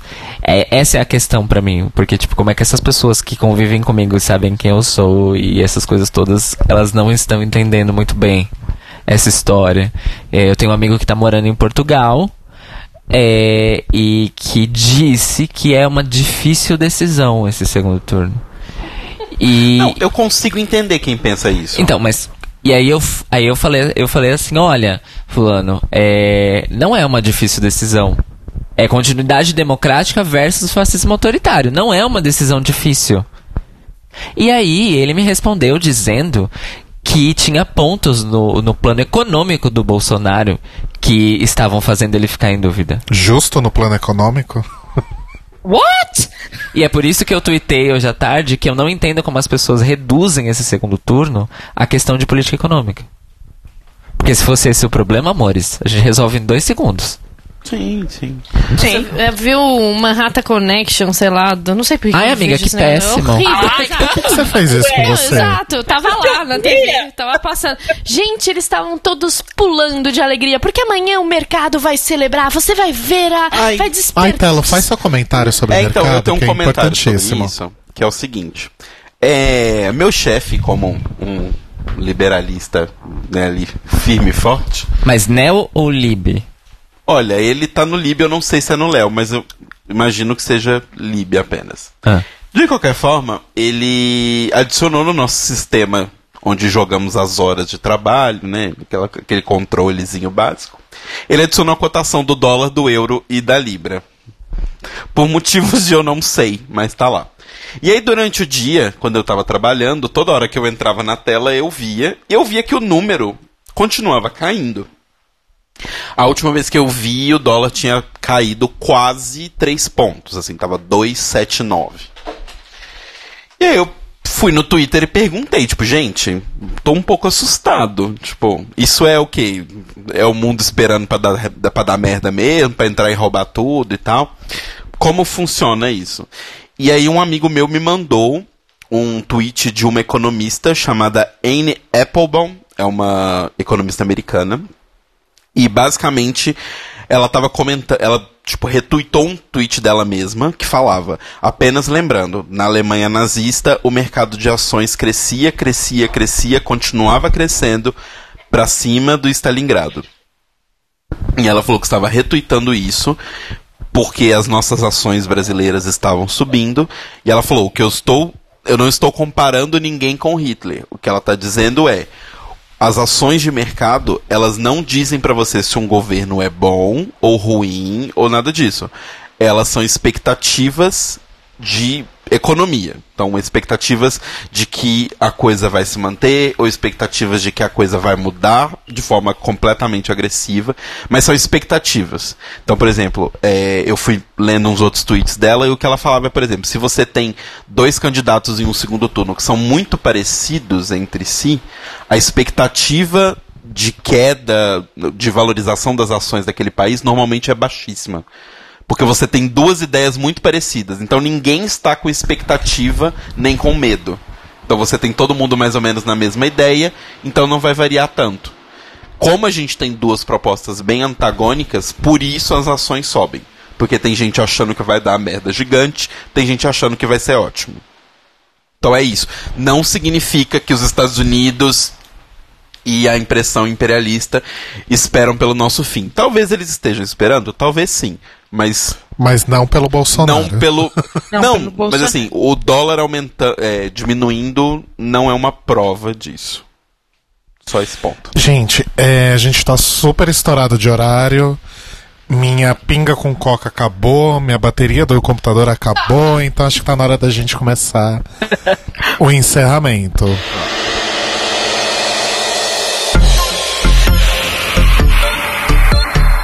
Nossa, parece que a gente ensaiou, né, Cairo? É, Eu amo porque assim, esse- o tom do Rodrigo foi um tom falso, mas a gente não ensaiou. É um, du- é um duplo twist carpado aí, essa- esse tom de voz. Arrasou. eu amo. É, bom, então é isso, não sei nem o que falar, eu vou começar agradecendo a Aline via internet. Aline, obrigado por você estar aqui com a gente. Eu que agradeço, foi um papo muito legal. Ajudou também eu tirar um pouco dessa bad vibe. Foi um prazer. bom. Sempre que vocês quiserem, estou aí à disposição. Desculpa a gente ter estendido tanto o horário, viu? A gente Imagina, eu também tava do aqui super. É, não, mas, mas eu contribuí pra isso, então, né? Ai, mas- Desculpa, Da- gente. Da, da próxima vez a gente vai te cutucar mais pra você falar mais, hein, amor? É. É, desculpa, A gente. gente E queria da falar próxima, muita coisa. e da Desculpa, próxima vez você gente. tem que É. vir aqui, viu? Nos estúdios do Sim, Cambuci. sim.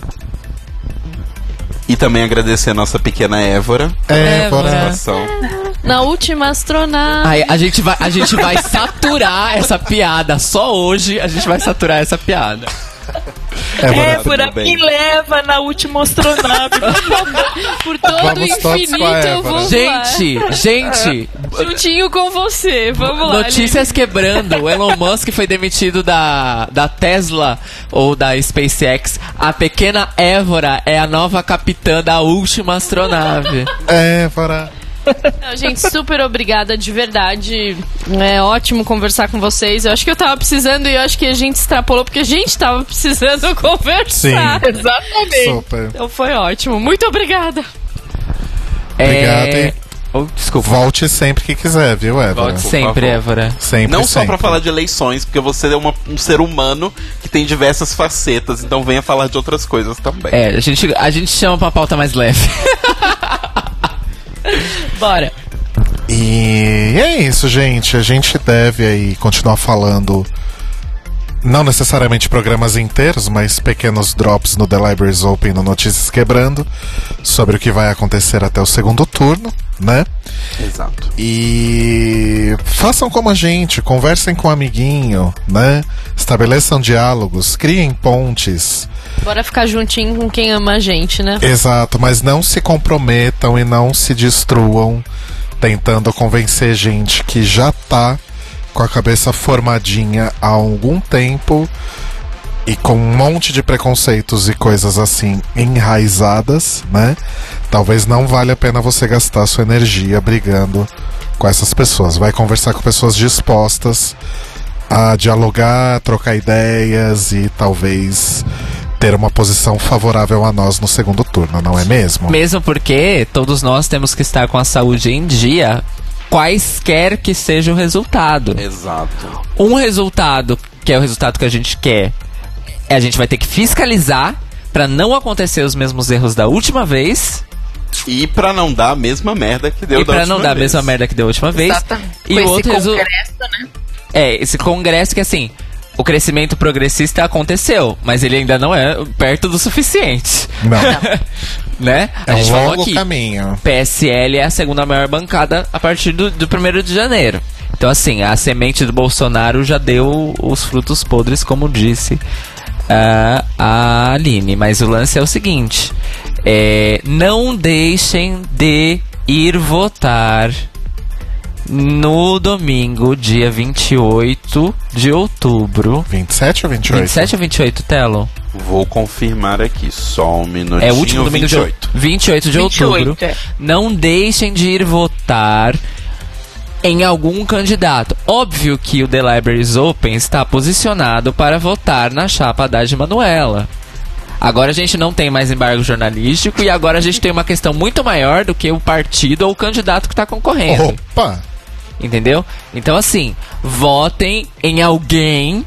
E se vocês são nossos ouvintes e querem que a gente continue fazendo podcast, Porque a gente não sabe se, Se a gente vai poder continuar fazendo ele É. depois. É, Eu acho que se for pra falar só de RuPaul's Drag Race, pode, não pode? nossa, não! acho a que gente não, ter imagina internet essa ditadura que exista. A gente não vai ter nem internet pra piratear. A gente fala que a RuPaul é uma mulher. Uma mulher cis mesmo, sabe? Não Só que ela é muito maquiada. Gente, agora é hora de fazer chantagem com o público de vocês. Não vai ter! Gente, Não, a gente nunca não- mais vai fazer não review porque a gente não vai poder assistir. É, Pronto. mas isso, eu, eu tô falando isso, isso assim, nas perspectivas que a gente tem de, de pior cenário Piores possível, cenários, né? gente. E assim, como as meninas falaram hoje, como o Telo comentou, como a gente vem noticiando no Notícias Quebrando, esta realidade ela está mais palpável do que a gente esperava. Inclusive, a gente não estava preparado para isso. Porque isso, isso, é um, isso é um problema, não que a gente seja culpado, mas porque a gente realmente não estava preparado para isso. Uhum. É, vamos aceitar o fato. E aí a, a gente tem 20 dias. Contem cada dia destes 20 dias. Não percam a conta dos 20 dias. Porque cada dia a gente vai ter que fazer pelo menos alguma coisa pra gente não cair do abismo no dia 28. E no dia 29 a gente volta a este assunto. Hashtag voto colorido. Talvez a última do ano, acho, né? Ah, última. Ou da vida, né? dependendo, pra fazer o balanço do segundo turno. E aí a gente vai ver o que vai acontecer. Aí, é, vamos ver se a gente consegue trazer o Gui, que não veio porque está viajando. Se você quiser voltar, você está sempre bem-vinda, meu amor. Não. A gente Aline ama. também. E o pessoal do HQ E o também. pessoal do HQ também pode vir, a Aline. E ah, no segundo turno, acho que dá pra ser duas pessoas do HQ, né? Sim, Eu gosto. Eu gosto, hein, Aline? mas... Então pode escolher outra, porque eu já tenho cadeira cativa. Arrasou! Arrasou. Mas é isso, gente. É, lutem, mas lutem, façam o possível. Não se matem. Em todos os sentidos possíveis de não se matem. Mas. Vamos juntos, que juntos o, o esforço de cada um tem que ser menor se for todo mundo junto. Exatamente. Aqueles peixinhos lá. Don't panic, organize. Exatamente. Sim. Exatamente. E assim, Juntos repeti- somos mais fortes, né? E nós somos símbolo de, de resistência, de luta. E os nossos sangues não vão banhar essas ruas desse Brasil, eu tenho certeza. Seremos sempre mais fortes. E vamos continuar falando o que a gente falou durante as nossas entrevistas. Leiam sobre os planos de mandato dos candidatos no pleito. Achei e, que eu era o universo em desencanto. e eu estou. Leiam o livro. Leiam o livro. Não. É, é, se informem sobre os seus candidatos. E lembrando, a gente nem teve tempo de falar, gente, os assuntos eram tantos, a gente não teve nem tempo de falar dos segundos turnos para governador. Nossa, Mas verdade. assim, é, não deixem de ler os planos de mandato, nem para presidente, nem para governador dos seus estados. Porque se lembrem que quando tem protesto e a polícia militar vem pra cima de você, quem mandou é o governador. olha só. Então você precisa saber a exatamente quem é essa governador. pessoa. A Exatamente. competência do governador é mandar a polícia militar bater em professor, estudante, essas coisas. E inaugurar metrô nas vésperas das eleições. Exatamente. Exato, né? Não completos, né? Com uma estação Não só. completos, é. Funcionando das 10 às 15. É isso. É isso, amores. É, votem consciente. A gente ainda não decidiu o que a gente vai fazer pra semana que vem. Vocês vão descobrir sintonizando novamente na Rádio Sens na próxima segunda-feira, a partir das 21 horas, em senscast.org. Sendo que na segunda, às 8 da manhã, tem notícias quebrando também aqui na Rádio Sens e no feed. Mas relaxem que o tema não será eleições. A gente Não, precisa por- relaxar. A gente, a gente também precisa de um descanso. Gente, eu tô tentando forçar o RuPaul's Drag Race quinta temporada, eles não querem. Então tô deixando aqui o apelo pra gente falar de RuPaul's Drag Race quinta temporada semana que vem. É porque assim, vamos abrir o jogo. A gente tem duas semanas é, sem assunto de eleições, porque como eu disse, dia 29 a gente volta a falar do segundo turno. A nossa dúvida, ouvintes, é só a ordem. Se a gente vai fazer primeiro outra pauta ou primeiro a quinta temporada de Drag Race. Qual que é a outra pauta? A outra Pauta pa- livre. É a pauta livre. A ideia Programa sem pauta de é duas que a gente- horas. As pesquisas de intenção de voto do The Libraries Open não previram o sucesso da pauta livre entre os nossos ouvintes. Gente, só explicar, né? A pauta livre foi um dia que sobrou. Quando a gente tava fazendo as entrevistas do Voto Colorido, teve um dia que sobrou, sei lá, 15 minutos, 20 minutos, a gente não tinha o que falar. Tinha 20, A gente não ficou- tinha e-mail, não tinha nada. A gente ficou 20 A minutos gente ficou falando da sobre a vida. A vida. Sabe, a E vida. amaram. E, foi- e as pessoas amaram. Eu fiquei um pouco. Aí as pessoas. Não, as pessoas amaram que elas querem duas horas da gente falando sem pauta. Calcule. Eu só quero ver. Mas é isso, gente. Obrigado mais uma vez, Aline, Évora. Brigadíssimo. Obrigada, gente. Só valeu. rapidão, não vamos, né, tirar essa oportunidade. Aline, Merchan, rapidinho. Ah, é. Ah, jabá! Adoro. gente, ouçam o HQ da vida.